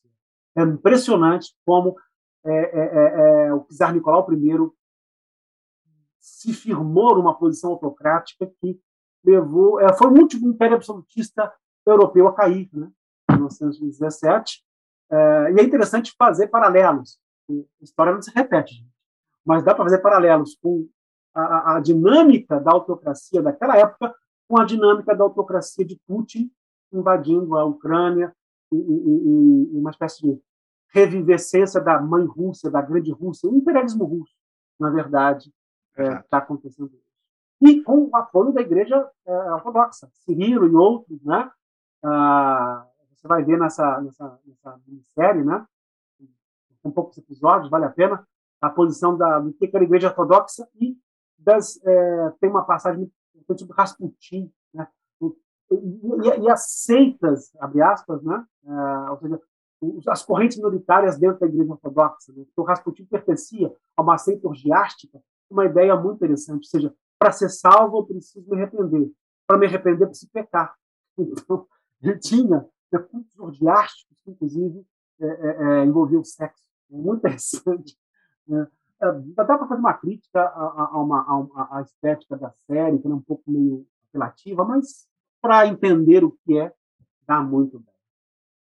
Agora o Robson. Robson, consumidor uh, assíduo de anime, de mangá. Qual é a sua contribuição, meu caro?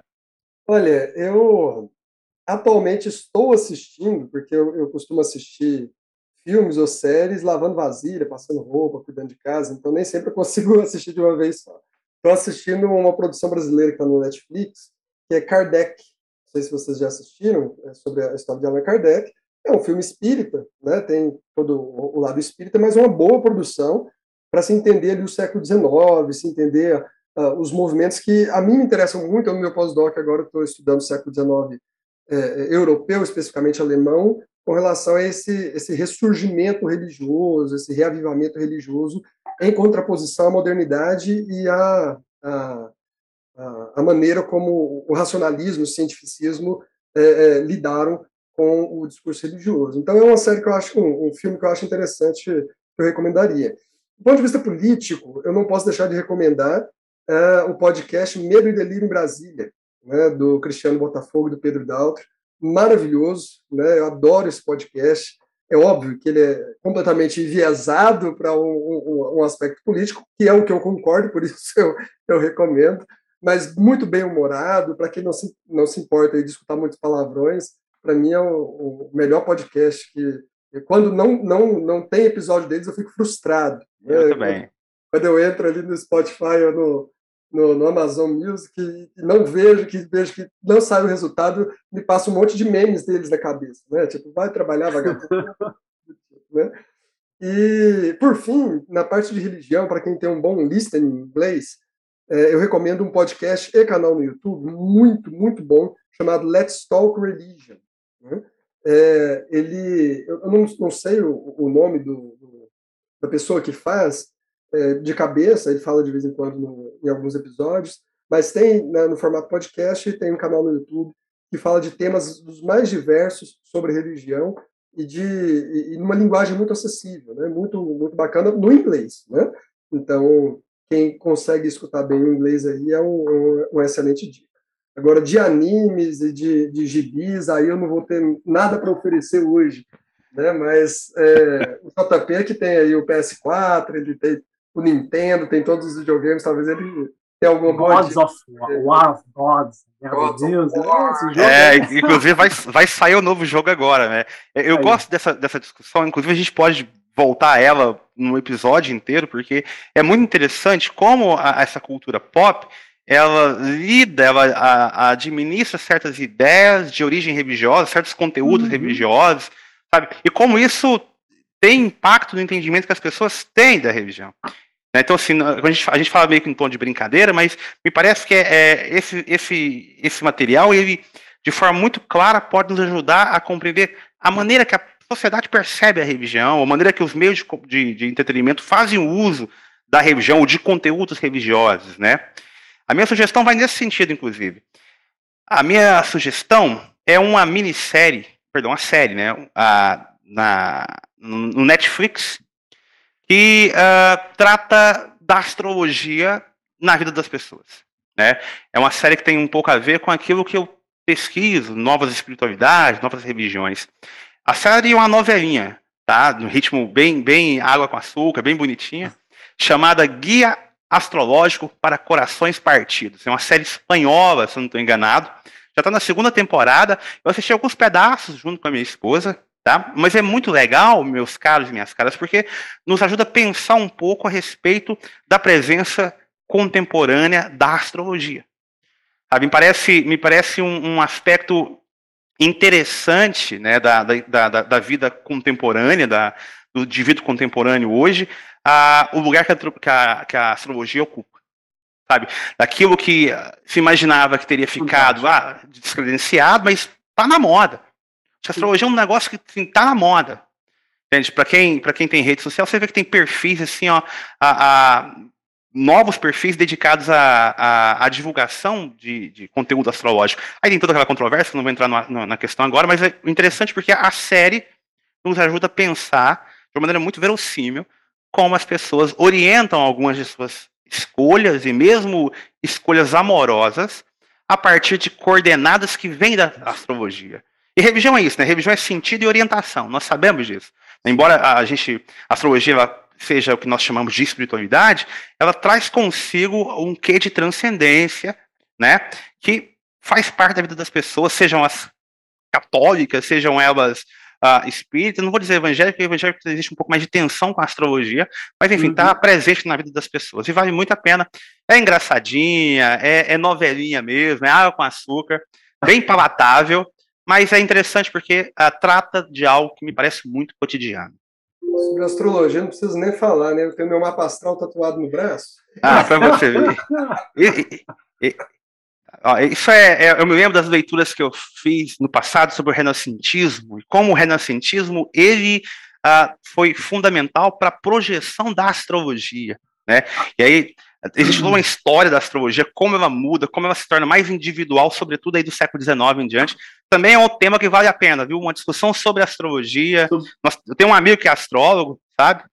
Então, assim, eu acho bem, bem Sobre legal. isso, JP, tem uma, um detalhe picante. Vou fazer uma observação bem picante para vocês. Por favor, fica à vontade. Há no, no, no, YouTube disponível uma mesa redonda com a Lena Nagli quando ela estava na melhor forma. Hoje, infelizmente, não está nas melhores formas. Né? Ela foi uma grande apresentadora. Né? A Lena Nagli, ela entrevista nessa mesa redonda uh, Olavo de Carvalho quando ele era astrólogo e guru. Muitíssimo interessante, porque está na mesa redonda uh, professores de física, filósofos, e se você acompanhar o argumento, o professor de física falando sobre astrologia, o astrônomo, dá muito mais conhecimento do que o próprio uh, do que o próprio guru. Né? Ele fala um pouco da construção astrológica do ponto de vista histórico, como é que foi. Porque, na verdade, há, por exemplo, para vocês ouvintes, é, é, é, questões de, de há, há discussão se havia um 13 terceiro uh, constelação, e há evidências históricas que havia uma 13 terceira constelação a ser considerada aí o jogo dos, dos planetas das constelações, só que saiu fora, historicamente. Então ficamos com as 12 constelações que, que temos hoje, e individualizadas, voltadas para o indivíduo, porque a, a, ideia do século XIX, da modernidade, é também uma ideia de que o indivíduo é, é, é a criação do indivíduo, né? É, como, como elemento histórico, que é fundamental. Ó, tá aí a possibilidade hein, de um retorno do Emerson para a gente discutir a astrologia a partir de uma perspectiva histórica e antropológica. Maravilha. Bom, meus caros e minhas caras, esse foi o nosso episódio de retorno, né, saindo do hiato, saindo com cinco estrelas, tendo aqui o colega Emerson Senna da Silveira. Emerson, agradeço muito pela, pela sua disposição, tá bom? Imagino que você tenha aí uma agenda de muito trabalho, você tirou um tempo para contribuir conosco. E espero também que uh, a gente possa se reencontrar em outros momentos, presencialmente, para a gente trocar opiniões e impressões sobre a realidade. Muito obrigado. Robson, meu cara, é contigo. Obrigado. Uh, Emerson, obrigado pela sua presença, obrigado pelo seu carinho aqui conosco, por ter tido a generosidade de, de usar o seu tempo aqui para poder é, apresentar para nós, para os nossos ouvintes, um pouco do seu conhecimento, um pouco das suas posições, que são muito importantes aí nesse, nesse mundo de pesquisa acadêmica. É, o seu livro, você, falou, não conhecia, eu até já busquei aqui no, no na Amazon para poder comprar. Oba. É, esse sobre é, metodologia né, de pesquisa na, das religiões. das religiões, muitíssimo interessante. Isso mostra, prova a, a, a sua competência e o seu peso intelectual na pesquisa nessa área. Tá bom, muito obrigado, foi muito bom recebê-lo aqui e que você está sempre é, é, é, é, sempre muito bem-vindo para voltar nesse podcast em outros eventos ou, ou é, qualquer tipo de, de, de, possibilidade que a gente tem de debate e discussão. Eu agradeço, Robson, JP, prazer enorme que a gente esteja em momentos presenciais também para troca de impressões, ideias, vida, é fundamental. O afeto é revolucionário, como diria Paulo Freire. É isso, obrigado, tchau e até a próxima.